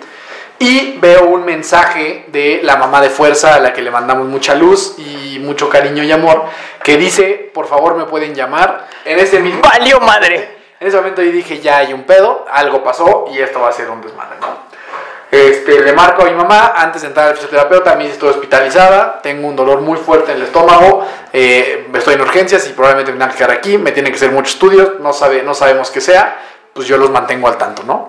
A partir de ahí, estrés total durante las siguientes 24 horas, que eran 24 horas antes del 73 de mi hermano, en el cual pues miles de estudios, que si es una cosa, que si es otra, que parece que es grave, pero no parece que no es grave, pero bueno, para no hacerles el cuento tan largo sobre esa situación médica, eh, ese día nos dormimos con la idea de que, ok, pues es como algo de la panza, y al otro día estábamos listos para competir. Exactamente, yo, yo, yo pude dormir bien porque nosotros hablamos con el doctor un poquito antes de la noche y nos dijo, no, yo creo que es algo, algo estomacal, se va a quedar aquí nomás para revisión y seguramente no va a tener nada. Entonces yo me quedé con esa idea y dije, ah, huevo, entonces puedo competir porque en el Inter sí hubo un momento en el que dudamos de decir, güey, igual y no compito, porque Exacto. si es algo de, de que no sabemos qué es y puede ser muy peligroso, pues nos tenemos que ir y ya, y yo no puedo competir, ni por el estado mental, ni por muchas cosas, ¿no? O sea, tendríamos que estar ahí. Total, llega la mañana, yo tranquilo con lo de mi mamá. Es de las primeras veces que creo que duermo bien antes de una competencia. O sea, puedo dormir alrededor, yo creo que de 6 horas y media, lo cual es muy bueno para pararte a las 4 de la mañana. Este, pude, pude obrar bien. Eso es muy importante. Pude obrar bien. Mucho, muy importante. Pude evacuar bien. Bendita Casa Caracol. Este, me desperté muy motivado, eh, con música muy bien, me sentía muy, muy bien. El, el tobillo todavía con cuidado. Tercer día seguido para mí de levantarme 3.30 M. Eso está cabrón. Que ahorita hablaremos del, del espectacular, Espectacular. rol que tuviste como, como, como espectador y camarógrafo. eh, que toda la familia de Fuerza te lo agradeció durante el evento. Este, Los amo, me debo a ustedes. Entonces, música, Eye of the Tiger, Rocky Balboa, andaba a tope ese día, desayuné muy bien, me sentía muy tranquilo. Llegamos a la transición, bien, ahí nos encontramos al buen Bob. Mis respetos al Bob, Roberto Díaz, que ahorita escucharán un audio suyo, eh, tipo excepcional, también muy orgulloso de ti, hermano. Eh, y entonces llega el momento en el que hay que salir a nadar, 7 de la mañana. Eh, los elite, los, los profesionales del evento salían 6.50 de la mañana. Ellos nadan aproximadamente los 1900 metros abajito de 20 minutos, me parece, o por 20 Por ahí. minutos, algo así. Estábamos formados ya todos los demás para salir al, al mar y sabíamos que los profesionales habían salido 6.50 de la mañana. Y vemos que el primer, o sea, que el líder de los profesionales sale del agua 7.20 de la mañana. O sea, hacen media hora de natación en lugar de 20 o 18 que podrían hacer. Entonces me acuerdo que ahí hubo una incomodidad generalizada y una conversación de todos en la Mierda. Güey, qué pedo. O sea, todos viendo los relojes de que, güey, qué pedo, se tardaron media hora, güey. Era así como un murmullo de preocupación en el que decíamos, güey, ¿qué nos espera, cabrón? Y veías a los, a los profesionales saliendo con una cara, obviamente. Desencajada. Atípica, atípica de decir, güey, esto que pasó estuvo muy extraño. Ya no hay mucho que hacer ahí, más que, pues, casi. Que sea casi lo que sea, ¿eh? Que sea lo que sea, güey. Entonces, pues ya llega el momento en el que yo me tengo que aventar al agua. Me aviento y me siento, me empiezo a sentir muy bien. Este, me empiezo a sentir muy, muy bien. En la primera ida, eh, o sea, es, es una bandera. Que- para que y, se la y- y imaginen. que, y que históricamente en Cozumel la ida es donde hay corriente. El día anterior, justamente la primera ida, o sea, los primeros 700 metros, eran los complicados y los otros restantes mil y cacho eran Ya. como corriente a favor y era, y era fácil, ¿no? Entonces yo iba con esa idea, que a lo mejor iba a tener que batallar al principio y luego premio al final, ¿no? Y Manuel. entonces empezamos, empiezo a nadar y el reloj tiene una alerta cada 500 metros y veo que son los mejores 500 metros de mi vida, güey. O sea, nunca había nadado tan rápido 500 metros. Entonces dije, güey, esta es la competencia de mi vida, güey. O sea, voy a hacer la mejor competencia de mi vida. Estoy nadando como Dios, güey. O sea, Optimismo a tope. todo va a salir bien, güey. Nunca pensaste que eso les va a Nunca pagar lo después. pensé, güey. Yo, o sea, también ingenuamente nunca pensé de que, oye, quizás ahorita estás yendo con Mucho, a favor. mucho optimismo eh, de, de haber vivido la experiencia con Fisiofer. Sí, siento güey. yo. Sí, sí, sí, la verdad es que algo, algo, algo completamente irracional. Eh, y entonces llega el momento en el que hay que dar la vuelta a la boya y empiezo a sentir como de que, ok, no estoy avanzando nada. Ya no estoy avanzando mucho. Veo la boya y, no estoy avanzando. ¿Qué pedo con esto, no? Y, y ya viene la vuelta, o sea, como el tramo más largo de la natación. Y lo mismo, yo, yo, yo salí a ver la boya y la veía en exactamente en el mismo lugar. Y entonces fue cuando, porque como que la corriente, por lo menos yo, en el cuerpo no, no se siente tanto. O sea, no es como que sientes que te empujan, simplemente no avanzas. Entonces dije, puta, a ver, ok. Como en Cozumel es un mar muy clarito, ves muy bien el fondo. Entonces yo empecé a ver abajo y dije, ok, a ver, voy a ver esa piedra, que la veo muy clara, para ver qué tanto me estoy moviendo, ¿no? Ok, visualizaba la piedra, daba dos brazadas, cuatro brazadas, veía abajo y la, La piedra te saludaba. La piedra en el mismo pinche lugar, güey. La piedra no se movía del lugar, era como estar en una caminadora, literal. Y entonces yo, yo hacía esfuerzo, esfuerzo, esfuerzo y no avanzaba y no avanzaba y no avanzaba y no avanzaba. Y entonces yo tenía pensado nadar abajito de 45 minutos. Si tú nadas el- los 1900 metros en un 73 arriba de una hora 10 minutos, estás descalificado, se acabó tu competencia, ¿no? Oficialmente, por lo menos. Y entonces yo vi mi reloj y llevaba 40 minutos ya y me faltaba un chingo. Y entonces yo dije, güey, aquí van a pasar dos cosas. O voy a morir ahogado porque simplemente no estoy avanzando y voy a hacer un esfuerzo magnático. O voy para atrás. o voy, no voy a dar la marca, o sea, voy a salir una hora 20 y se acabó mi competencia, ¿no?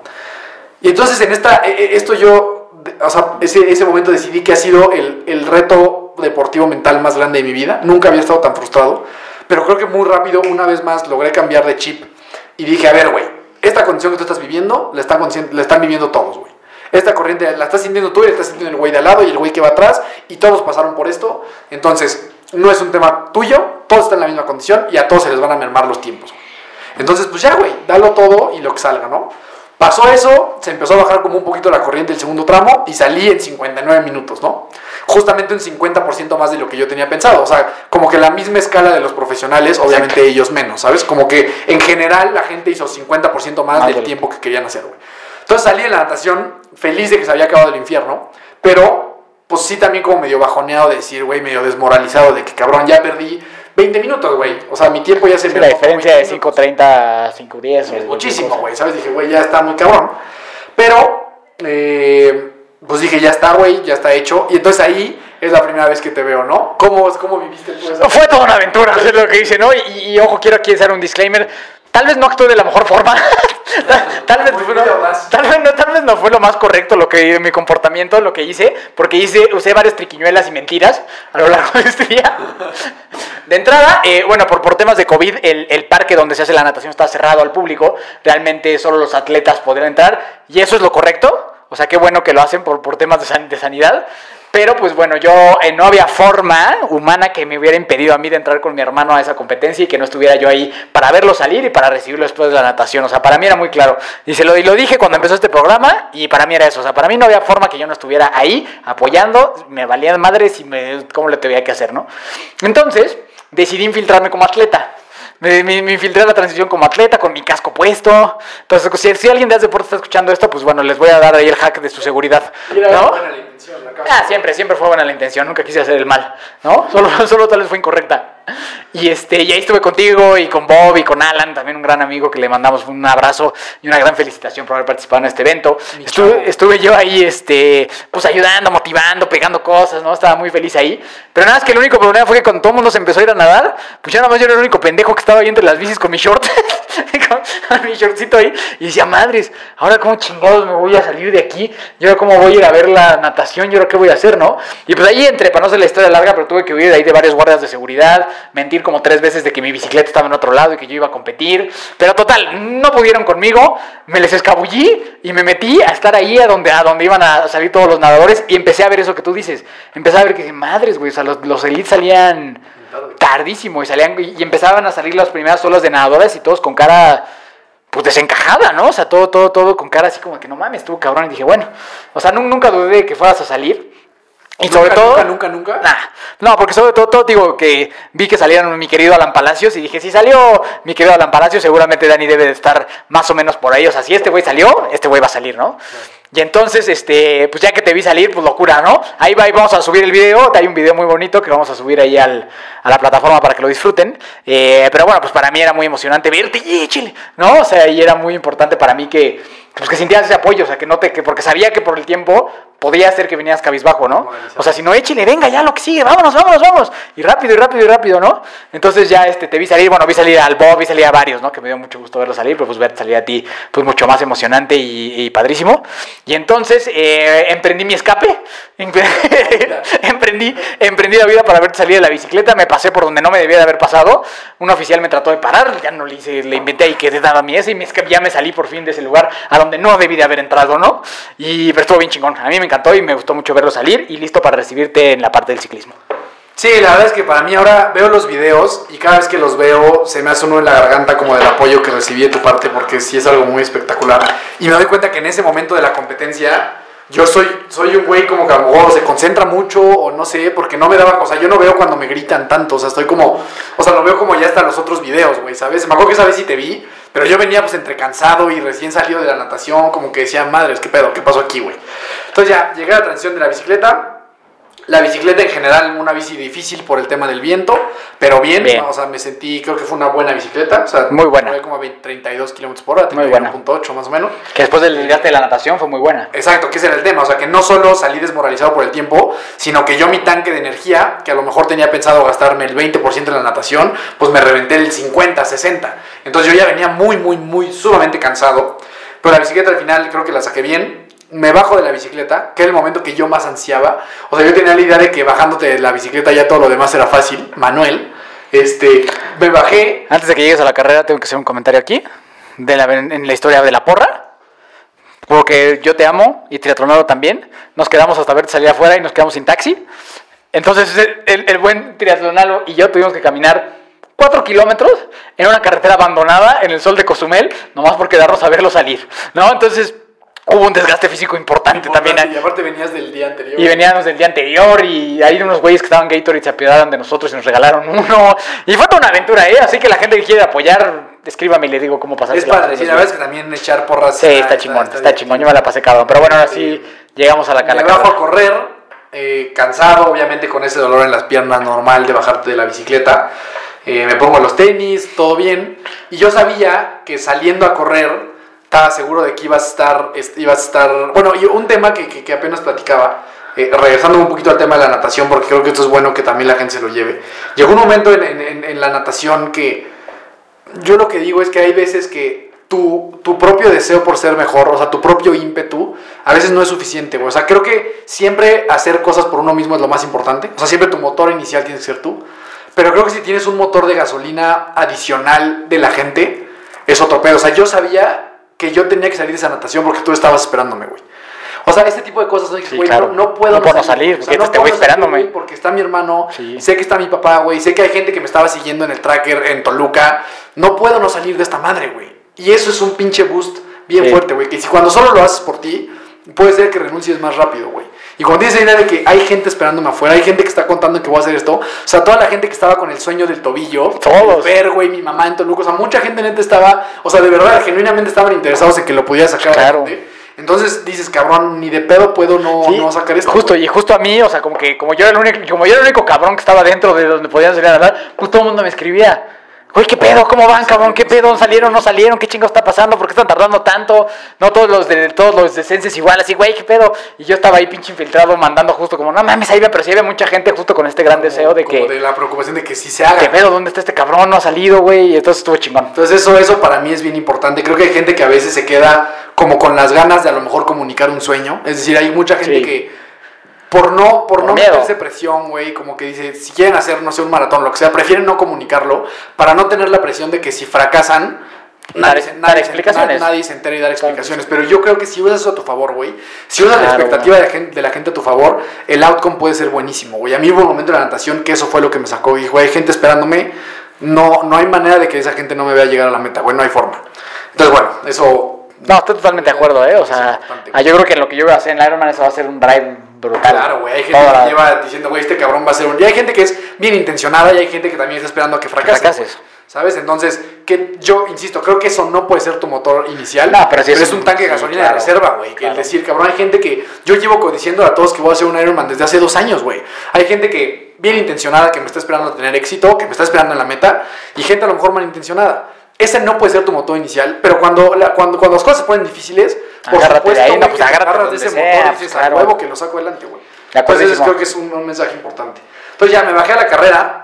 Yo sabía, ah, lo, lo decía porque justo, yo sabía que bajándome a correr. Ahí iba a estar todo. Los primeros metros sabía que iba a estar tú, que iba a estar mi papá, que iba a estar la gente del equipo. O sea, sabía que iba a estar los gritos y la fiebre más alta, güey. Entonces me bajé corriendo hiper emocionado, güey. Me bajé corriendo de que, güey, a pace de 3.30. Como zorra. Como zorra, güey. Iba corriendo como un soldado, güey, como un Navy SEAL. Y, y- muy pronto me di cuenta que eso era mala idea, güey, ¿no? O sea, vi que estaba corriendo a ritmo de 3.30 y dije, no, güey, cálmate, gobiérnate. Los primeros 3 kilómetros me costaron trabajo, de que sí dije, madres, güey, ¿de dónde voy a sacar un medio maratón ahorita? Tuve un buen tiempo, o sea, como un buen momento, como del kilómetro 3 al 12, ahí me sentí cómodo. Y la segunda vuelta, o sea, faltando como unos 9 más o menos por ahí, este, empecé a, empecé, empecé a entrar en un momento muy oscuro y muy difícil mental, en el que ves pasar los metros que vas avanzando de una manera estúpidamente lenta. Iba a un buen ritmo, o sea, iba, iba corriendo bien. El tobillo, la neta, se me olvidó por completo. O sea, el tobillo respondió bien. Gracias, Fisiofer, una vez más. Eh, entonces pasé por este momento un oscuro mental en el que, pues dices, cabrón, ¿qué estoy haciendo aquí, güey? Piensas, nunca más voy a volver a hacer esto. Este es el último triatlón que hago en mi vida. La chingada, no estoy avanzando. Yo llego Me mama el foot. Sí, me- ya sí, güey, tan bonito que es el fútbol. Llegó un momento en el que sí estaba, no, de- no desmayándome, pero sí estaba como de que ya medio temado, o sea, como que dice, ay cabrón, porque hace mucho calor, güey, o sea, es, es difícil. Y ahí yo tenía todavía que tomar algún gel o algo de, algo de alimentación, pero yo ya sentía que lo vomitaba, entonces no lo hice, nada más tomaba, güey, Gatorade. Entonces tuve momentos muy oscuros, siempre que te veía a ti, pues me emocionaba, pero justo en Cozumel hay una parte como donde ves mucha gente y luego entras a un punto donde no ves a nadie, güey. Entonces entras como un mundo de oscuridad también en el que, puta, lo único que te saca es lo mismo tú, el deseo por llegar y el deseo de, de, de a lo mejor cumplir con esa, no, no, no ya cumplir expectativas, sino poder, Tú contra tú. Listo. sí, güey. ¿No? O sea, Este- y, y también por ahí creo que, una- creo que en la última vuelta, o no, sé si fue la primera o la última, no, fue la primera, este, que se le ocurrió a Triatronalo correr al lado tuyo, y entonces te exigió un poquito más, ¿no?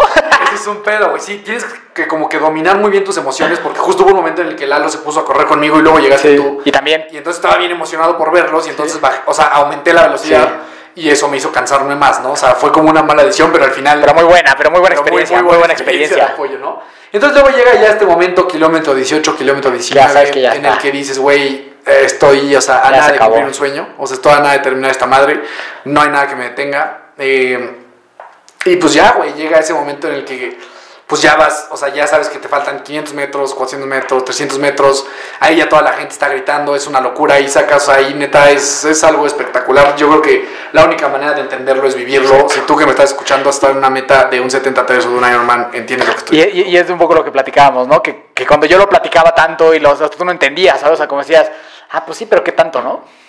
Es justo así, como que es, probablemente hay gente ahorita que me está escuchando que nunca lo ha vivido, que probablemente piensa que estoy exagerando. Pero no es cierto. Y es normal porque es difícil si no lo has vivido. Yo pensaba lo mismo. O sea, yo, la gente que me platicaba del 73 y del Ironman, que era una meta tan cabrona, yo como que decía, bueno, pues sí, güey, es un triatlón más, güey. Y, y la verdad es que no. No, o no sea, es cierto. Solo hay manera de, de explicarlo viviéndolo, sintiéndolo. Y entonces llega ese momento en el que ves ya ese tapetito rojo con negro y es una locura, ¿no? Es como... Sí, güey, es donde, donde todo hace sentido, güey, donde todas las lesiones de entrenamiento, todo lo que si lo del esguince, que si la chinga, todo eso es, es cuando empieza a hacer sentido, todas las horas valieron la pena. Eh, esa- Sí, es, es un momento de 30 segundos. Es nada menos, güey. De nada. 20, o sea, como, 15. pero como que se congela ese tiempo, ese momento en... Inolvidable. Ajá. sea, es algo que no se puede...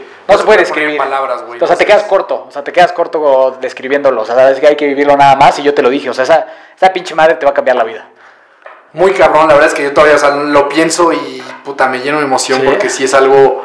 Y no me imagino lo que va a ser verte a ti el Ironman completo, creo que eso es una... No, man, es una locura, güey. Va a ser una locura. Es una locura eso, porque representa muchas cosas, o sea, no solo es soy, hice un 73, Exacto, soy no. Ironman, es son muchas horas, son mucho, es mucho proceso mental, son muchos duelos personales con creencias, este, muchas cosas. Entonces crucé la meta. Yo me acuerdo que lo único que quería en la competencia era derrumbarme en un piso. O sea, yo lo único que pensaba era, yo solo quiero la meta. Ni siquiera pensaba en las fotos, ni pensaba en la... Yo decía, solo quiero llegar a la meta para tirarme. Descansar ya. Para tirarme en algún lado, güey. En el piso, en la alfombra, en donde sea, güey. Efectivamente, hice una entrada triunfal. eh, llegué a la meta, área médica, inmediatamente. Acostar, sentarme en una silla, que me echaran agua en la cara, tomar Gatorade. Estuve ahí como 10 minutos. Salgo, recojo la medalla. y luego ya la primera persona que vi fue a ti. Te abracé y me puse a llorar. Sí. Este, Estaba, estaba muy cansado. O sea, yo Digo, estoy muy cansado. creo que lo único Estoy, que puedo- ni siquiera decía estoy. Estoy- Eh, Estoy muy cansado. Es- Es, que, es- es que estoy muy cansado. Es la primera vez en mi vida que he llorado de cansancio y la gente que me conoce escucha sabe que soy un tipo pues deportivamente muy activo. Y esta es la cosa que ha sido lo más cansado que he hecho en mi vida. Llegué, abracé a mi hermano y lo único que le decía, güey, yo lloraba y le decía, güey, estoy muy cansado. No, estoy. Estoy muy cansado. Estoy muy ca- Estoy muy cansado. Muy cansado. Es que dolió mucho. Entonces, obviamente era una mezcla, evidentemente, de entre emoción Sí, y claro. cansancio. De, y de deshidratación muchos- y locura. sí. Cerebro seco ahí. Así, Es como una mezcla de muchas cosas, Sí. pero de verdad estaba muy cansado que quería llorar del cansancio. Porque yo sí traté de hacer mi máximo esfuerzo, la verdad es que yo traté, yo siempre, en este tipo de competencias, yo soy, yo particularmente soy de la idea de llegar vacío a la meta. Hay gente que no, hay gente que cree que va y lo disfruta y termina bien y se la pasa cool. Yo sí soy de, pues, de dejarme ir con, con todo lo que me quede, con todo lo que traiga en la Y así se dio. Así se dio. Eh, una locura, entonces ya Sí, para nosotros igual, o sea, verte ahí, una vez más nos colamos a un lugar donde no debíamos de haber estado, ¿no? O sea, una vez más eres de los pocos que tiene video chingón entrando a la meta. Porque eh, resulta que mi papá también es bastante, se, se- se escabulle, también, también, también le gusta hacer las escabulliciones, es perspicaz y nos, acaba, y nos acabamos metiendo al área VIP y también estuvo bien chingón recibirte, ¿no? O sea, una emoción fuera de lo normal, ¿no? O sea, también, o sea, vivirlo tú como por fuera a alguien que quieres tanto y que sabes lo que le ha costado, pues lo vives, es una emoción diferente a cuando tú estés adentro, pero es una emoción igual de intensa e igual de chingona, ¿sabes? O sea, ve- verte a ti cruzar la meta y todo era puta. O sea, lo máximo, ¿no? O sea, me dan ganas de llorar otra vez, ¿no? O sea, solo de pensarlo. Y sé que para mi papá era, era igual, o sea, para todos los que sabíamos eso. La gente ¿no? que me estaba siguiendo. Para güey. todos, pero pues, o sea, vivirlo ahí en carne y propia para mí decir, pues a huevo, o sea, yo nunca lo dudé, siempre supe que ibas, a- que iba, que ibas a poder y que, y que lo ibas a lograr, ¿no? Y que ibas a terminar de esa forma fuerte. Como que de cierta forma yo veía como que, o sea, ese evento a mí me cambió la vida, o sea, totalmente, me hizo ser una nueva persona, pero ese evento me hizo mierda, o sea, haz de cuenta que ese, ese evento a mí me hizo Como que te destruye y te construye. me, me hizo, me hizo pedazos y, y- y justo me destruyó, me construyó, pero una parte de mí decía, a mí me destruiste, con mi, a mi carnal lo vas a destruir. O sea, como que para mí el, el- el- el que tú lo hicieras en el mismo lugar era como, a mí me, o sea, yo lo logré, pero sí me pusiste una putiza, ¿no? Pero a ti, pero como que sentía como que era una parte vengativa, así como medio, medio vengativa. De decir, exacto, güey. O sea, como que yo lo viví también un tema ahí de revancha. Decir, güey, qué chingón, cabrón. Ese güey no paró ni un solo segundo, no paró ni un solo segundo a correr y lo logró y le rompió la madre este pinche evento, ¿no? O sea, yo lo viví así bien cabrón, que no te lo había dicho, pero para mí era como que. Un rematch ahí, Exacto, revancha exacto. Entonces significó, güey, chingo, chingo para mí, ¿no? Entonces estuvo, la neta, súper inspiracional, güey, verte hacer eso, súper motivacional, súper bonito, que creo que es eso, no es un reto que, que el, o sea, sí, el reto físico está toda madre, pero el reto emocional y espiritual que hace este pedo es, otro, es, es otra madre, o sea, eso es lo que tiene Iron Man, que, que sí, te puedes quejar de muchas cosas, güey, y la pinche playera está hecha de tres pesos, güey, la medalla también, lo que sea, pero la puta experiencia, o sea, lo que es participar en un Iron Man branded event, o sea, no mames, o sea, no, no mames, te, cam- te cambia la vida, ¿no? Entonces, eh, fue muy chistoso luego ya recibirte con tu estoy cansado. Estoy muy, mi, mi papá estaba preocupadísimo, pensó que te habías desgraciado el tobillo. Sí, y para luego proceder al abrazo de Acatempan, ¿no? El abrazo de Acatempan con Alo, que vamos a subir la foto, es una foto tiernísima. Este, la gente que conoce a Alo es un tipo que está diseñado su cuerpo para hacer distancias largas y tú eres un pinche gorila, entonces, o sea, se veía así como, como así cuando Soli abraza a la niña de Monster Inc., que era una cosa hermosísima, pero estuvo bien chingón, la neta fue una experiencia bien bonita, digo, podemos tardar los 3.000 horas eh, hablando de esto y todavía hay mucho más de qué hablar en este programa. Pero no mames, una experiencia súper chingona, güey. O sea, para mí estar ahí contigo, güey, verte, apoyarte, significó mucho y, y lo disfruté cada segundo, cada kilómetro, cada pinche actualización que llegaban de la, del app, todo estuvo a toda madre, güey. A ti ya, y obviamente también ver al Bob, que es un cuate que queremos mucho, y Alan también me dio un chingo de emoción, ¿no? O sea, recibirlos ahí y a toda la gente de Senses que también estaba por ahí participando. No, la verdad es que sí es un espectáculo, es algo muy difícil de, de explicar por lo que les digo, ¿no? Al final, y a mí sí de por sí el reto que yo tenía era complicado, el tema del esguince, o sea, yo esto es, es mucho más, o sea, representó un cambio en mi vida mucho más grande del que yo podía escribir en 20 minutos de un episodio, es algo... Hora y cuarto ya. Por el cuarto, no hay pedo, ahorita no, no me falta contarles de la siguiente fin de Eso semana. está más breve. Está más rápido. Pero en resumen, yo lo que podría invitarlos, güey, es. Número uno es no. No se permitan autolimitarse. No, no, no, no, no permitan que su cerebro y su mente les juegue juegos en los que les diga que no pueden hacer algo. Porque normalmente son construcciones mentales. O sea, tú que me estás escuchando eres capaz de hacer prácticamente lo que quieras. Y muchas veces, la mayoría de las veces, la mente es la que te pone esa barrera. La mente es la que te dice, güey, puta cabrón, nadar dos kilómetros, luego andar en bici 90 y luego correr 21, güey, es una locura. No creo que tu cuerpo, tu cuerpo de. Y tu cuerpo, cuando el cuerpo humano es una máquina espectacular que reacciona ante los estímulos que le des, güey. Si tú, si tú a tu cuerpo lo estimulas de la manera correcta, va a reaccionar, güey. Si tú te entrenas para hacer una distancia de estas o para hacer un Ironman, tu cuerpo va a reaccionar, güey. Entonces, no, no, me gustaría dejar ese mensaje a la gente súper importante de no dejarse engañar por ideas que, que, la mente les juegue, porque no es verdad, güey. O sea, el límite que te pones, eh, el techo, un techo es algo construido por un, por un humano.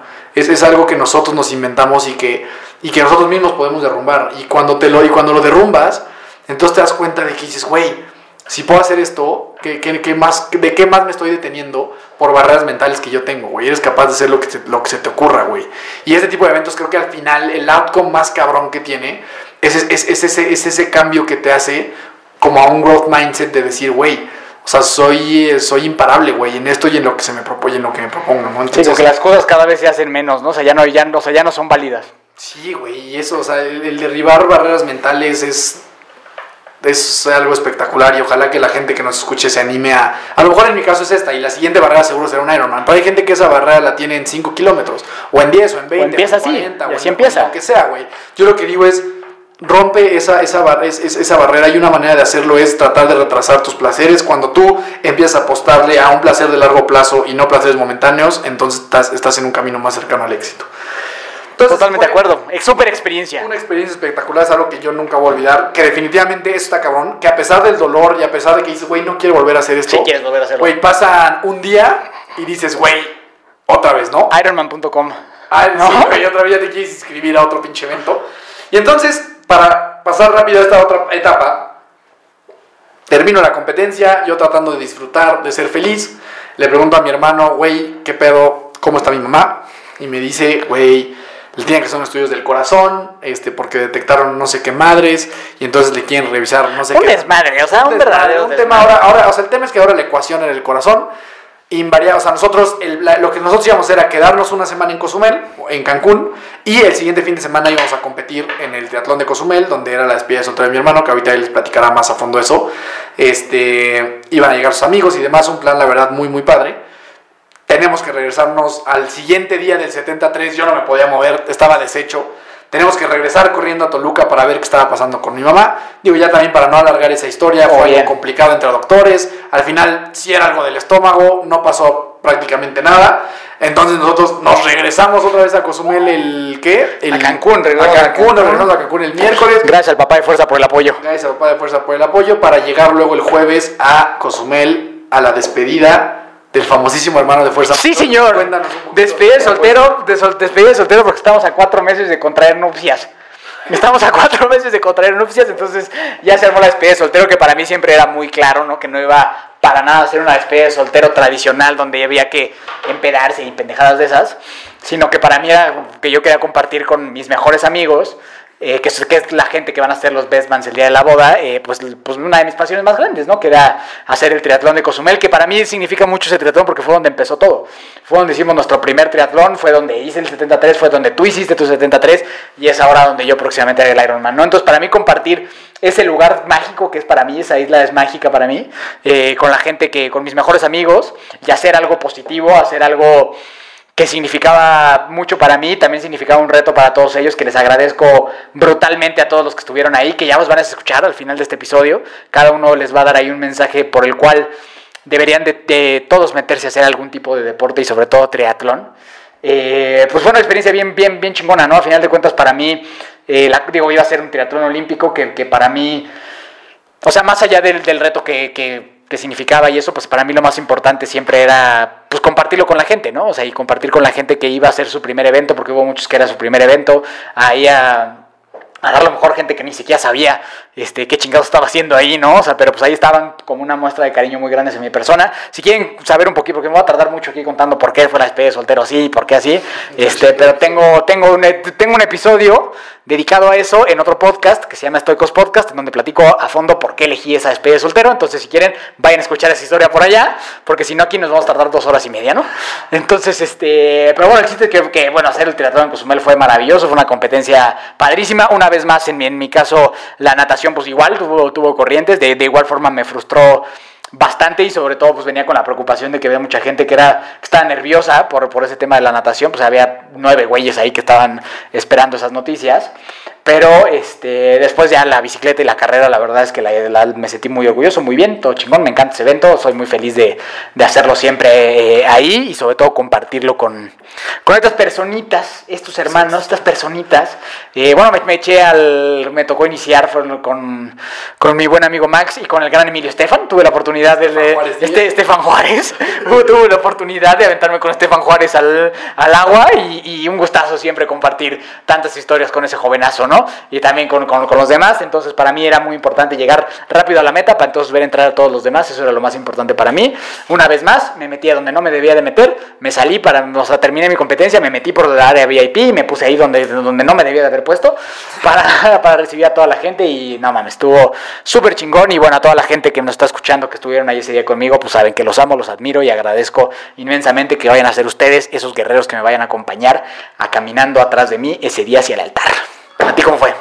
Bien, ahí dijiste algo, importante que has mencionado alrededor de, todo el episodio con relación al tema de romper las reglas. Hay una frase que me gusta que es que un, o sea, un buen líder sabe cuándo seguir las sabe cuándo seguir las reglas, pero más importante sabe cuándo romperlas, ¿no? Creo que hay momentos en los que romper las, las reglas y ser medio audaz sin dañar a nadie, de repente tiene un outcome positivo, ¿no? Eh, para mí, igual, la verdad es que fue muy padre ver a todos tus amigos. Había unos que estaban debutando. Hubo quien hizo duatlón, hubo quien nadó y corrió, hubo quien sí hizo teatlón. O sea, había mucha gente debutante. Y la verdad es que ver a la gente que debuta Es poca tiene, madre. tiene como una alegría, una alegría especial. Porque pues nosotros sabemos lo que es como un primer evento y nunca hay nada como ese primer evento, ¿no? Lo platicábamos apenas. Yo, yo lo que quería era, era hacer el, el sprint y tratar de hacerlo como zorra. O sea, de hacer un esfuerzo. El sprint, para la gente que no sepa, es nadar 750 metros, bicicleta 20 y correr 5. Ya la verdad es que yo ya llegué muy tranquilo. O sea, con relación a la distancia que había hecho un fin de semana. Digo que pero sí habían pasado nomás 6 días, ¿no? O sea, sí todavía estaba... Y un viaje en medio Toluca, todo estresante. Toluca a Cancún, así estaba medio cansado. Eh, uno de los objetivos que nos pusimos el Lalo y yo cuando empezamos a entrenar fue hacer un top 10, o sea, que era un top 10 de la categoría. Eh, en el sprint me sentí bien, la bicicleta, digo igual, ¿no? Algunos temas de lluvia, viento y demás. Corrí muy bien y logramos meternos justo a un- al top 10. Entonces fue Aplausos. un, un muy buen resultado también. Doble top 10 los hermanos de fuerza, ¿eh? Doble top 10, ahí Dos quedamos, top 10. quedamos top 10, ah, o sea, mi hermano en el, en, en el olímpico de su categoría y yo En la 30-34. mi categoría 30, 34 Oh, no y manches. 25, 29, ¿no? 29. Entonces sí, la verdad es que una experiencia padrísima, ya luego pues, obviamente toda la convivencia sana de una despedida de soltero atípica, pero que también es evidentemente mucho más acorde a mi perfil. Entonces estuvo muy padre ver a toda la gente que, que, que compitió, es un evento diferente a lo que es un 73 evidentemente, pero pues muy padre ver a todos tus cuates, eh, a Emilio, que también pues justo, ¿no? Hizo, hizo por primera vez su olímpico. Estefan Juárez. Estefan Juárez, este, que mucha gente que lo conoce pensaría que a lo mejor ve- verían muy lejana la posibilidad de que él hiciera un teatro olímpico. Digo, la gente que, que nos escucha, que lo conoce, sabe que él es el rey de la fiesta y quizá a veces pueda no tener hábitos muy saludables. Y yo creo que esa gente, como lo platicábamos otra vez, Es gran inspiración. es gran gran inspiración. O sea, esa es la gente que logra aterrizar los sueños a decir, cabrón, si yo puedo hacer esto, claro que tú también lo puedes hacer, ¿no? Y eso yo creo que tiene un mérito muy importante. Aplausos a Estefan Juárez. Eh, aplausos a Estefan Juárez y a toda la gente que compitió Sí. en ese evento, tanto tus amigos como cualquier competidor, tiene todo mi respeto. Eh, y pues nada, creo que en resumen fue una semana espectacular, algo muy muy padre, digo, a pesar de lo de mi mamá y todo esto que fue medio catastrófico, muy padre ver a tus amigos, una experiencia la verdad es que muy muy especial.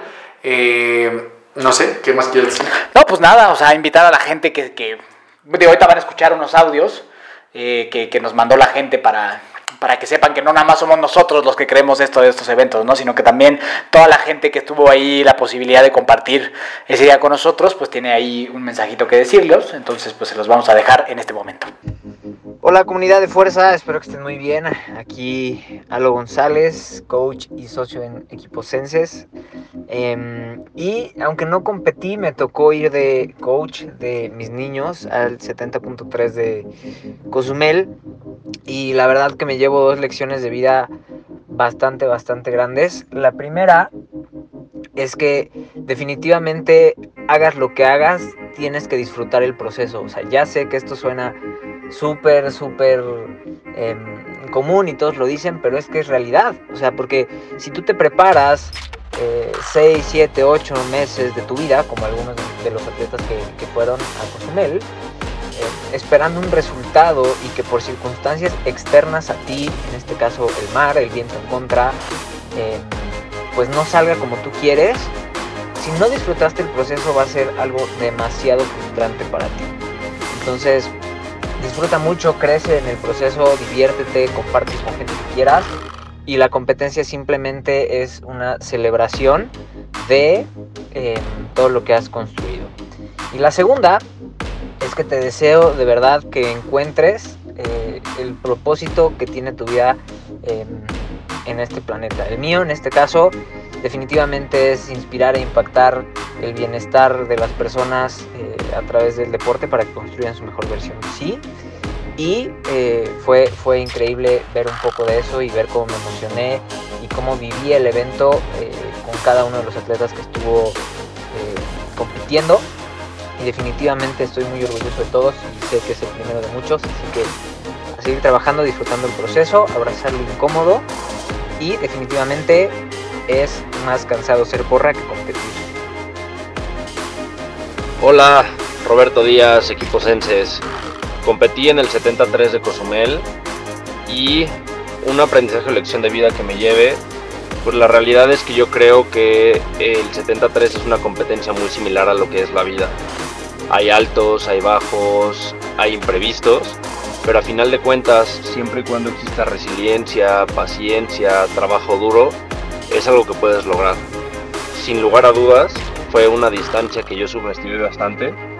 La verdad es que creía que esos kilómetros que iba a recorrer, las 70.3 millas, iban a ser algo súper sencillo y al contrario, fueron algo súper, súper desafiante, pero que a final de cuentas me llevo como una de las experiencias más grandes que he tenido en toda mi vida.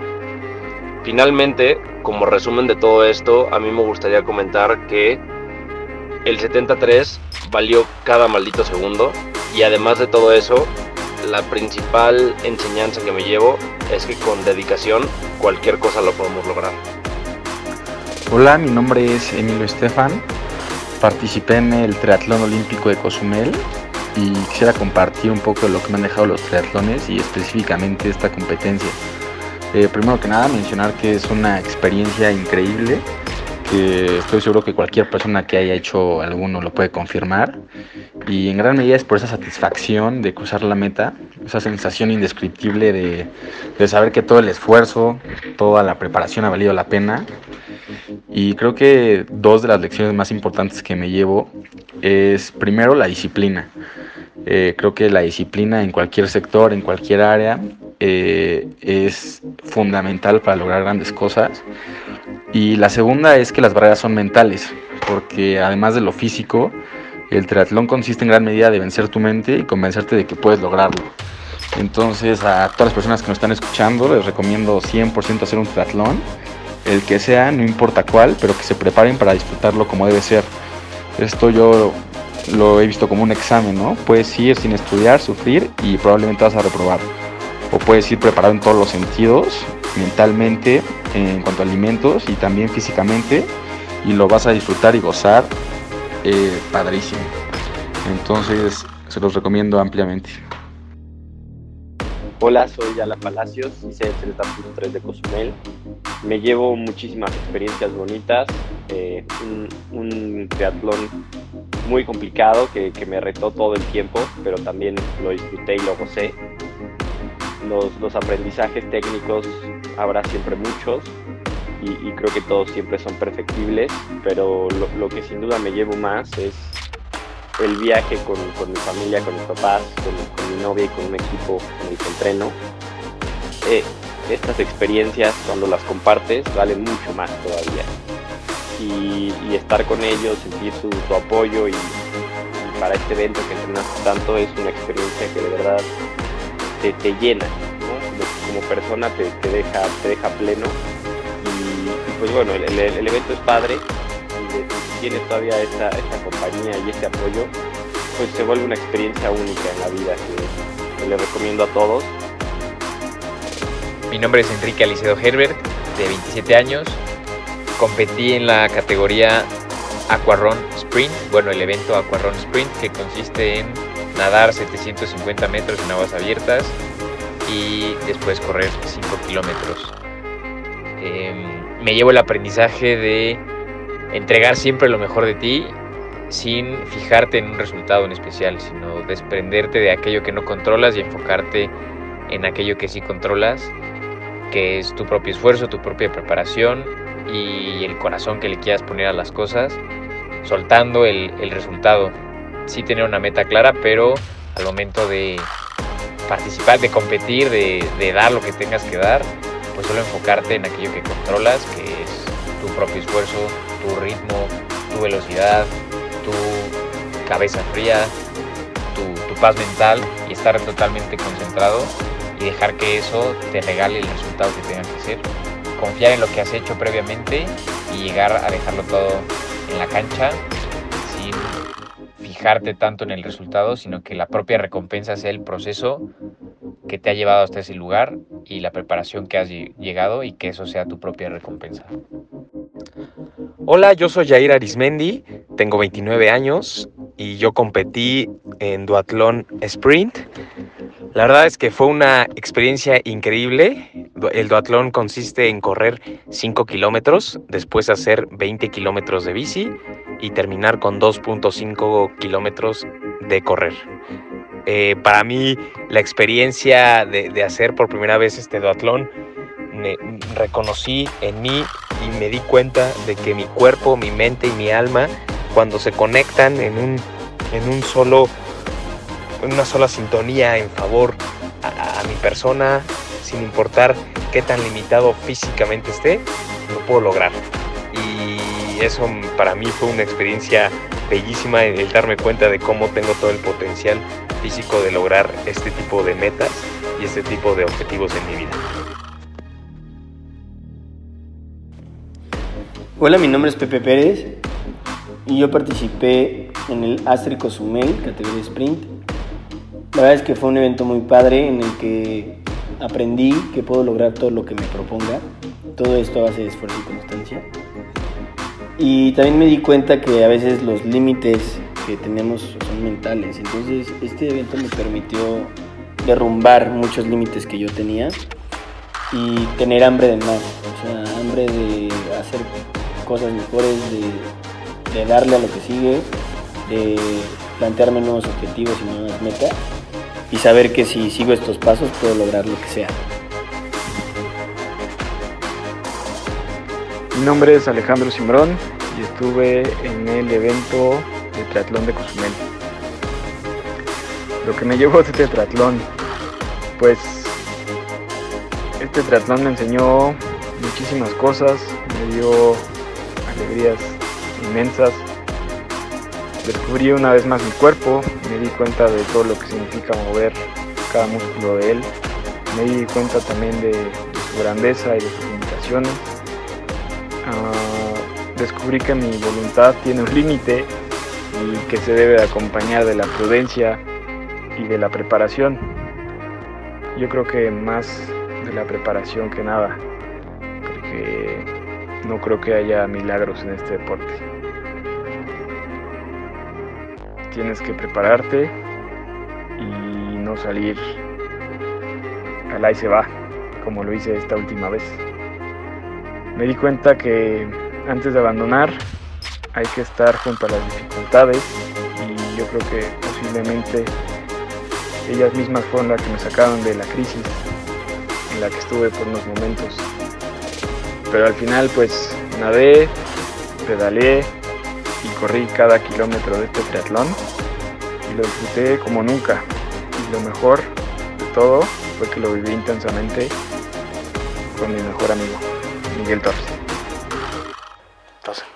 Y este, pues bueno, ya escucharon más o menos lo que, lo que opinan las demás personas de, del evento, de lo que es hacer un triatlón. Definitivamente la invitación es esa, a, inscríbete a hacer una vez más, no lo hemos hecho mil veces acá, pero inscríbete a, a algo que te rete, sea un triatlón, sea un 5K, sea lo que tú quieras, pero te puede cambiar la vida. Así me la cambió. Yo empecé en un 5K en 50 minutos y bueno, estamos a, a un mes y cachito de, de hacer Ironman, de hacer 3.800 de, de natación, más 180 de ciclismo, más 42.195 de carrera a pie. Y estaremos aquí Hablando. hablando de cómo nos fue, ¿no? Esperemos que de igual forma estoy convencido que así va a ser, va a ser una celebración, va a, a tener una buena madriza, definitivamente, pero puta, estoy emocionadísimo, dispuesto y este viaje previo a Cozumel pues no hizo nada más que motivarme y asegurarme también que estoy listo, estamos listos y, y que tengo un coach también super crack que ha estado ahí el tema, que ha estado ahí en, en cualquier tema súper al pendiente y que aparte es una gran inspiración al ser Simplemente es el güey que más rápido ha hecho un Ironman en la historia de este país, ¿no? Entonces, Algo no- sabe. Algo sabe el, el mendigo Maurusho, que lo amamos con todo el corazón y, y nada, ¿no? Entonces, muchas gracias a eso, estamos listos para esa nueva etapa que viene. Y pues bueno, hay rumores, empieza a haber rumores, amigo Dani, que dice, hermanos de fuerza en el 70.3 de Monterrey. Así lo voy a dejar. Así lo voy a dejar. Así lo voy a dejar. Este, Así lo voy a dejar. Hermanos de fuerza, 70.3 Monterrey. Prometo comportarme bien y no meterme a lugares donde no debo. Puede ser, es, es- una alternativa si alguien se quiere trepar al barco. Trépese. Que vamos a decidir. Yo lo voy a decidir en diciembre. No tiene nada que decir. Hashtag Dania Monterrey. Hashtag Dania Monterrey. Este, pues sí, yo ya nomás para, para despedirme me gustaría dejarles tres mensajes importantes que todo este, toda esta aventura ha reforzado en mi mente. La primera es este tema que ya mencioné de retrasar el placer. Muchas veces se van a dar cuenta de que la vida les presenta decisiones con un placer momentáneo o un placer a largo, a, largo plazo. Un ejemplo puede ser, tienes un examen, el placer momentáneo es no estudiar y quedarte a ver Netflix, el placer a largo plazo es estudiar, no ver Netflix una tarde y el outcome de eso puede ser que al otro día un arrepentimiento brutal por no haber estudiado y haberte quedado a ver Netflix o un, un gran logro por tener un examen de 10. ¿no? Lo mismo ¿Y qué tal estudiar y terminando el examen ver Netflix? puede ser, puede ser, pero no es lo El juego, el calamar. puede- nunca no he visto todavía esa madre. Es importante. Este, lo mismo con la alimentación, puedes decidir comer muy mal por el placer momentáneo de echarte una pizza y después viene un arrepentimiento de por qué me comí eso. Si tú alargas ese placer, el placer a largo plazo de salud y de bienestar es mucho más grande. Les puedo dar muchísimos ejemplos. Entonces, dense cuenta de cómo se presentan las, las, las situaciones en la vida. Si les presenta un placer momentáneo, yo les puedo garantizar que a la vuelta de la esquina viene el arrepentimiento. Y si ustedes eligen el placer a largo plazo, el outcome es estúpidamente superior. Estoy totalmente de lo acuerdo con eso. Eh, la segunda sería, dense cuenta de cuando su mente los está limitando. Hay muchas veces que ni siquiera nos damos cuenta. O sea, dense cuenta cuando ustedes tienen una meta que quieren alcanzar y ustedes mismos son los que se dicen que no lo pueden hacer. Eso es una mentira absoluta y lo más importante es que se cachen en esas mentiras. Cuando se den cuenta de que ustedes ahorita están poniendo un límite profesional, personal, de relaciones, de lo que sea, dense cuenta que así como ustedes lo construyen, ustedes lo pueden deconstruir en el momento que ustedes quieran, depende absolutamente de ustedes. Cáchense muy bien esos límites porque los pueden romper. Y la última, y para mí es muy importante, es pónganse en posición de fracasar. Dejen de jugar a lo seguro. Llega un momento en el que jugar a lo seguro puede ser muy atractivo, pero a largo plazo no deja muchas cosas. O sea, atrévanse a cosas que genuinamente no sepan si pueden lograr. O sea, pónganse en una posición en la que digas, yo voy a tomar este riesgo que verdaderamente no sé si puedo sacar adelante. Pero yo creo que es mucho más valioso y, y de mucho mayor impacto fracasar en algo que desconoces que tener éxito en algo que tienes completamente dominado, ¿no? Entonces, si tú en el caso del triatlón o en el caso, en el caso de la carrera eres alguien que ya tiene dominado los 5 o 10 kilómetros, entiendo que te guste, entiendo que te la pases bien, pero ponte en posición en fracasar. Si, si ya dominas los 5 kilómetros, inscríbete a un maratón y que neta digas, no sé si lo voy a acabar, o sea, verdaderamente no sé si esté preparado para hacerlo, pero es mucho mejor y, y- y te va a llevar a mucho mayor crecimiento el fracasar en algo que crees que no puedes lograr que tener éxito en algo que conoces y que dominas perfectamente, ¿no? Que creo que le, le- tenemos un ejemplo muy bueno, pues tiene que escuchar en el, el episodio de Owen, que es un güey que hizo eso, ¿no? O sea, que ya él dominaba totalmente la categoría por edad. Y el güey, a pesar de que sabe que es dificilísimo, pues hoy está compitiendo contra profesionales, el mejor del país, ¿no? Y que se me hace que es súper admirable y creo que es el mejor ejemplo de esto que acabas de decir. 100%, o sea, no hay nada como eso. Pónganse en posición de fracasar. Esto no quiere decir que fracasen todo el tiempo. Yo no soy de aplaudir fracasa y fracasa y fracasa, pues porque, güey, puedes ser un fracasado el resto de tu vida, no se trata de eso. Pero sí ponte en posición de fracasar y te aseguro que el outcome va a ser buenísimo. Yo me despido. Estoy muy contento. Esto creo que, como, como bien lo dijiste, cambia la vida de la gente. Lo hablamos apenas. Yo sí creo que una persona que hace ese tipo de cosas sí te pone. No, no, no, no, no, no me atrevería a decir que eres más valioso o menos valioso, pero sí formas como un. sí, eres, eres como un activo más importante. Yo, justo hoy, estoy buscando a, a un vendedor para la empresa y hoy entrevisté a un cuate que va a ser el siguiente año un Ironman y que ha quedado en podios de triatlón y demás. Para mí eso por default me dice que es un cabrón que está dispuesto a trabajar. Así que si nos estás escuchando, estás contratado. Literal, literal, si es un güey, yo sé que es un güey que es perseverante, no me importa mucho ni siquiera la experiencia que tenga, yo sé que es un güey que está dispuesto a trabajar, a entregarse, porque Sabe yo sé lo que disciplina. implica eso, yo sé lo que implica eso, y eso estoy seguro que no es el único que lo piensa, hay una, hay una constante en gente exitosa y gente que hace est- estos deportes, eso es una realidad tangible como que ahorita estamos grabando en un miércoles, Eh, y pues nada, Para mí, el último mensaje que quiero dar es justo atrévete a hacer cosas porque no sabes hasta dónde puedes llegar.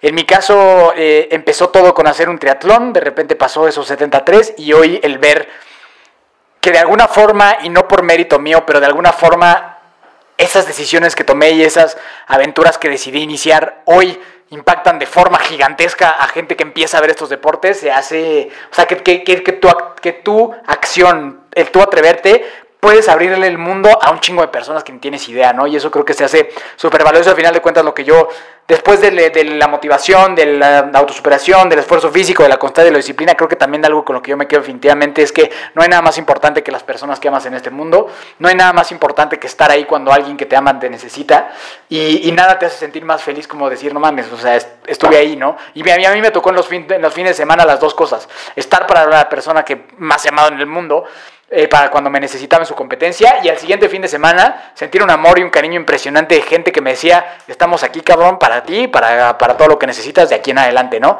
Y también me tocó ver gente que no, que no llegó, ¿no? saludos, saludos por ahí.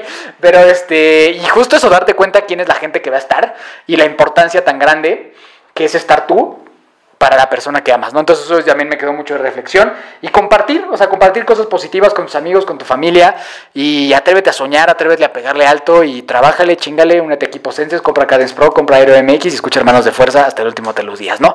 Entonces, mi querido amigo Dani, eh, tus redes sociales, por favor.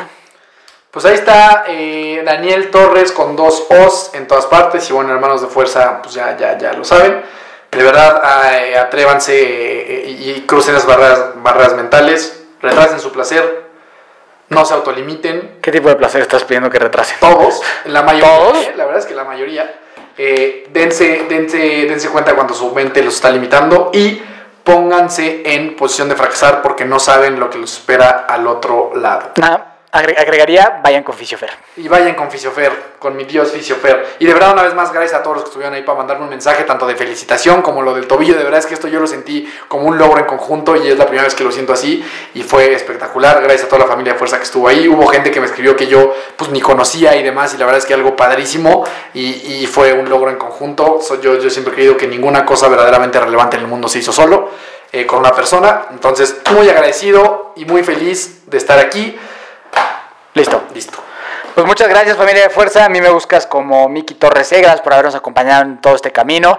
Eh, ahora continúa acompañándome en este camino de último mes para el Ironman, Eh, ya nos estaríamos platicando eh, en ese tiempo. Muchas gracias a, nuestro productor Juan Bárcenas que va a dejar acá abajo toda su, su información por si quieren empezar algún tipo de programa, pues, ya sea podcast, video, promocionales, tu empresa, ahí no hay una mejor opción. Entonces muchas gracias también a Juan y eh, pues nada, gracias a ti que me escuchaste, gracias a los patrocinadores y recuerda siempre que nunca te rindas y la buena suerte te encontrará.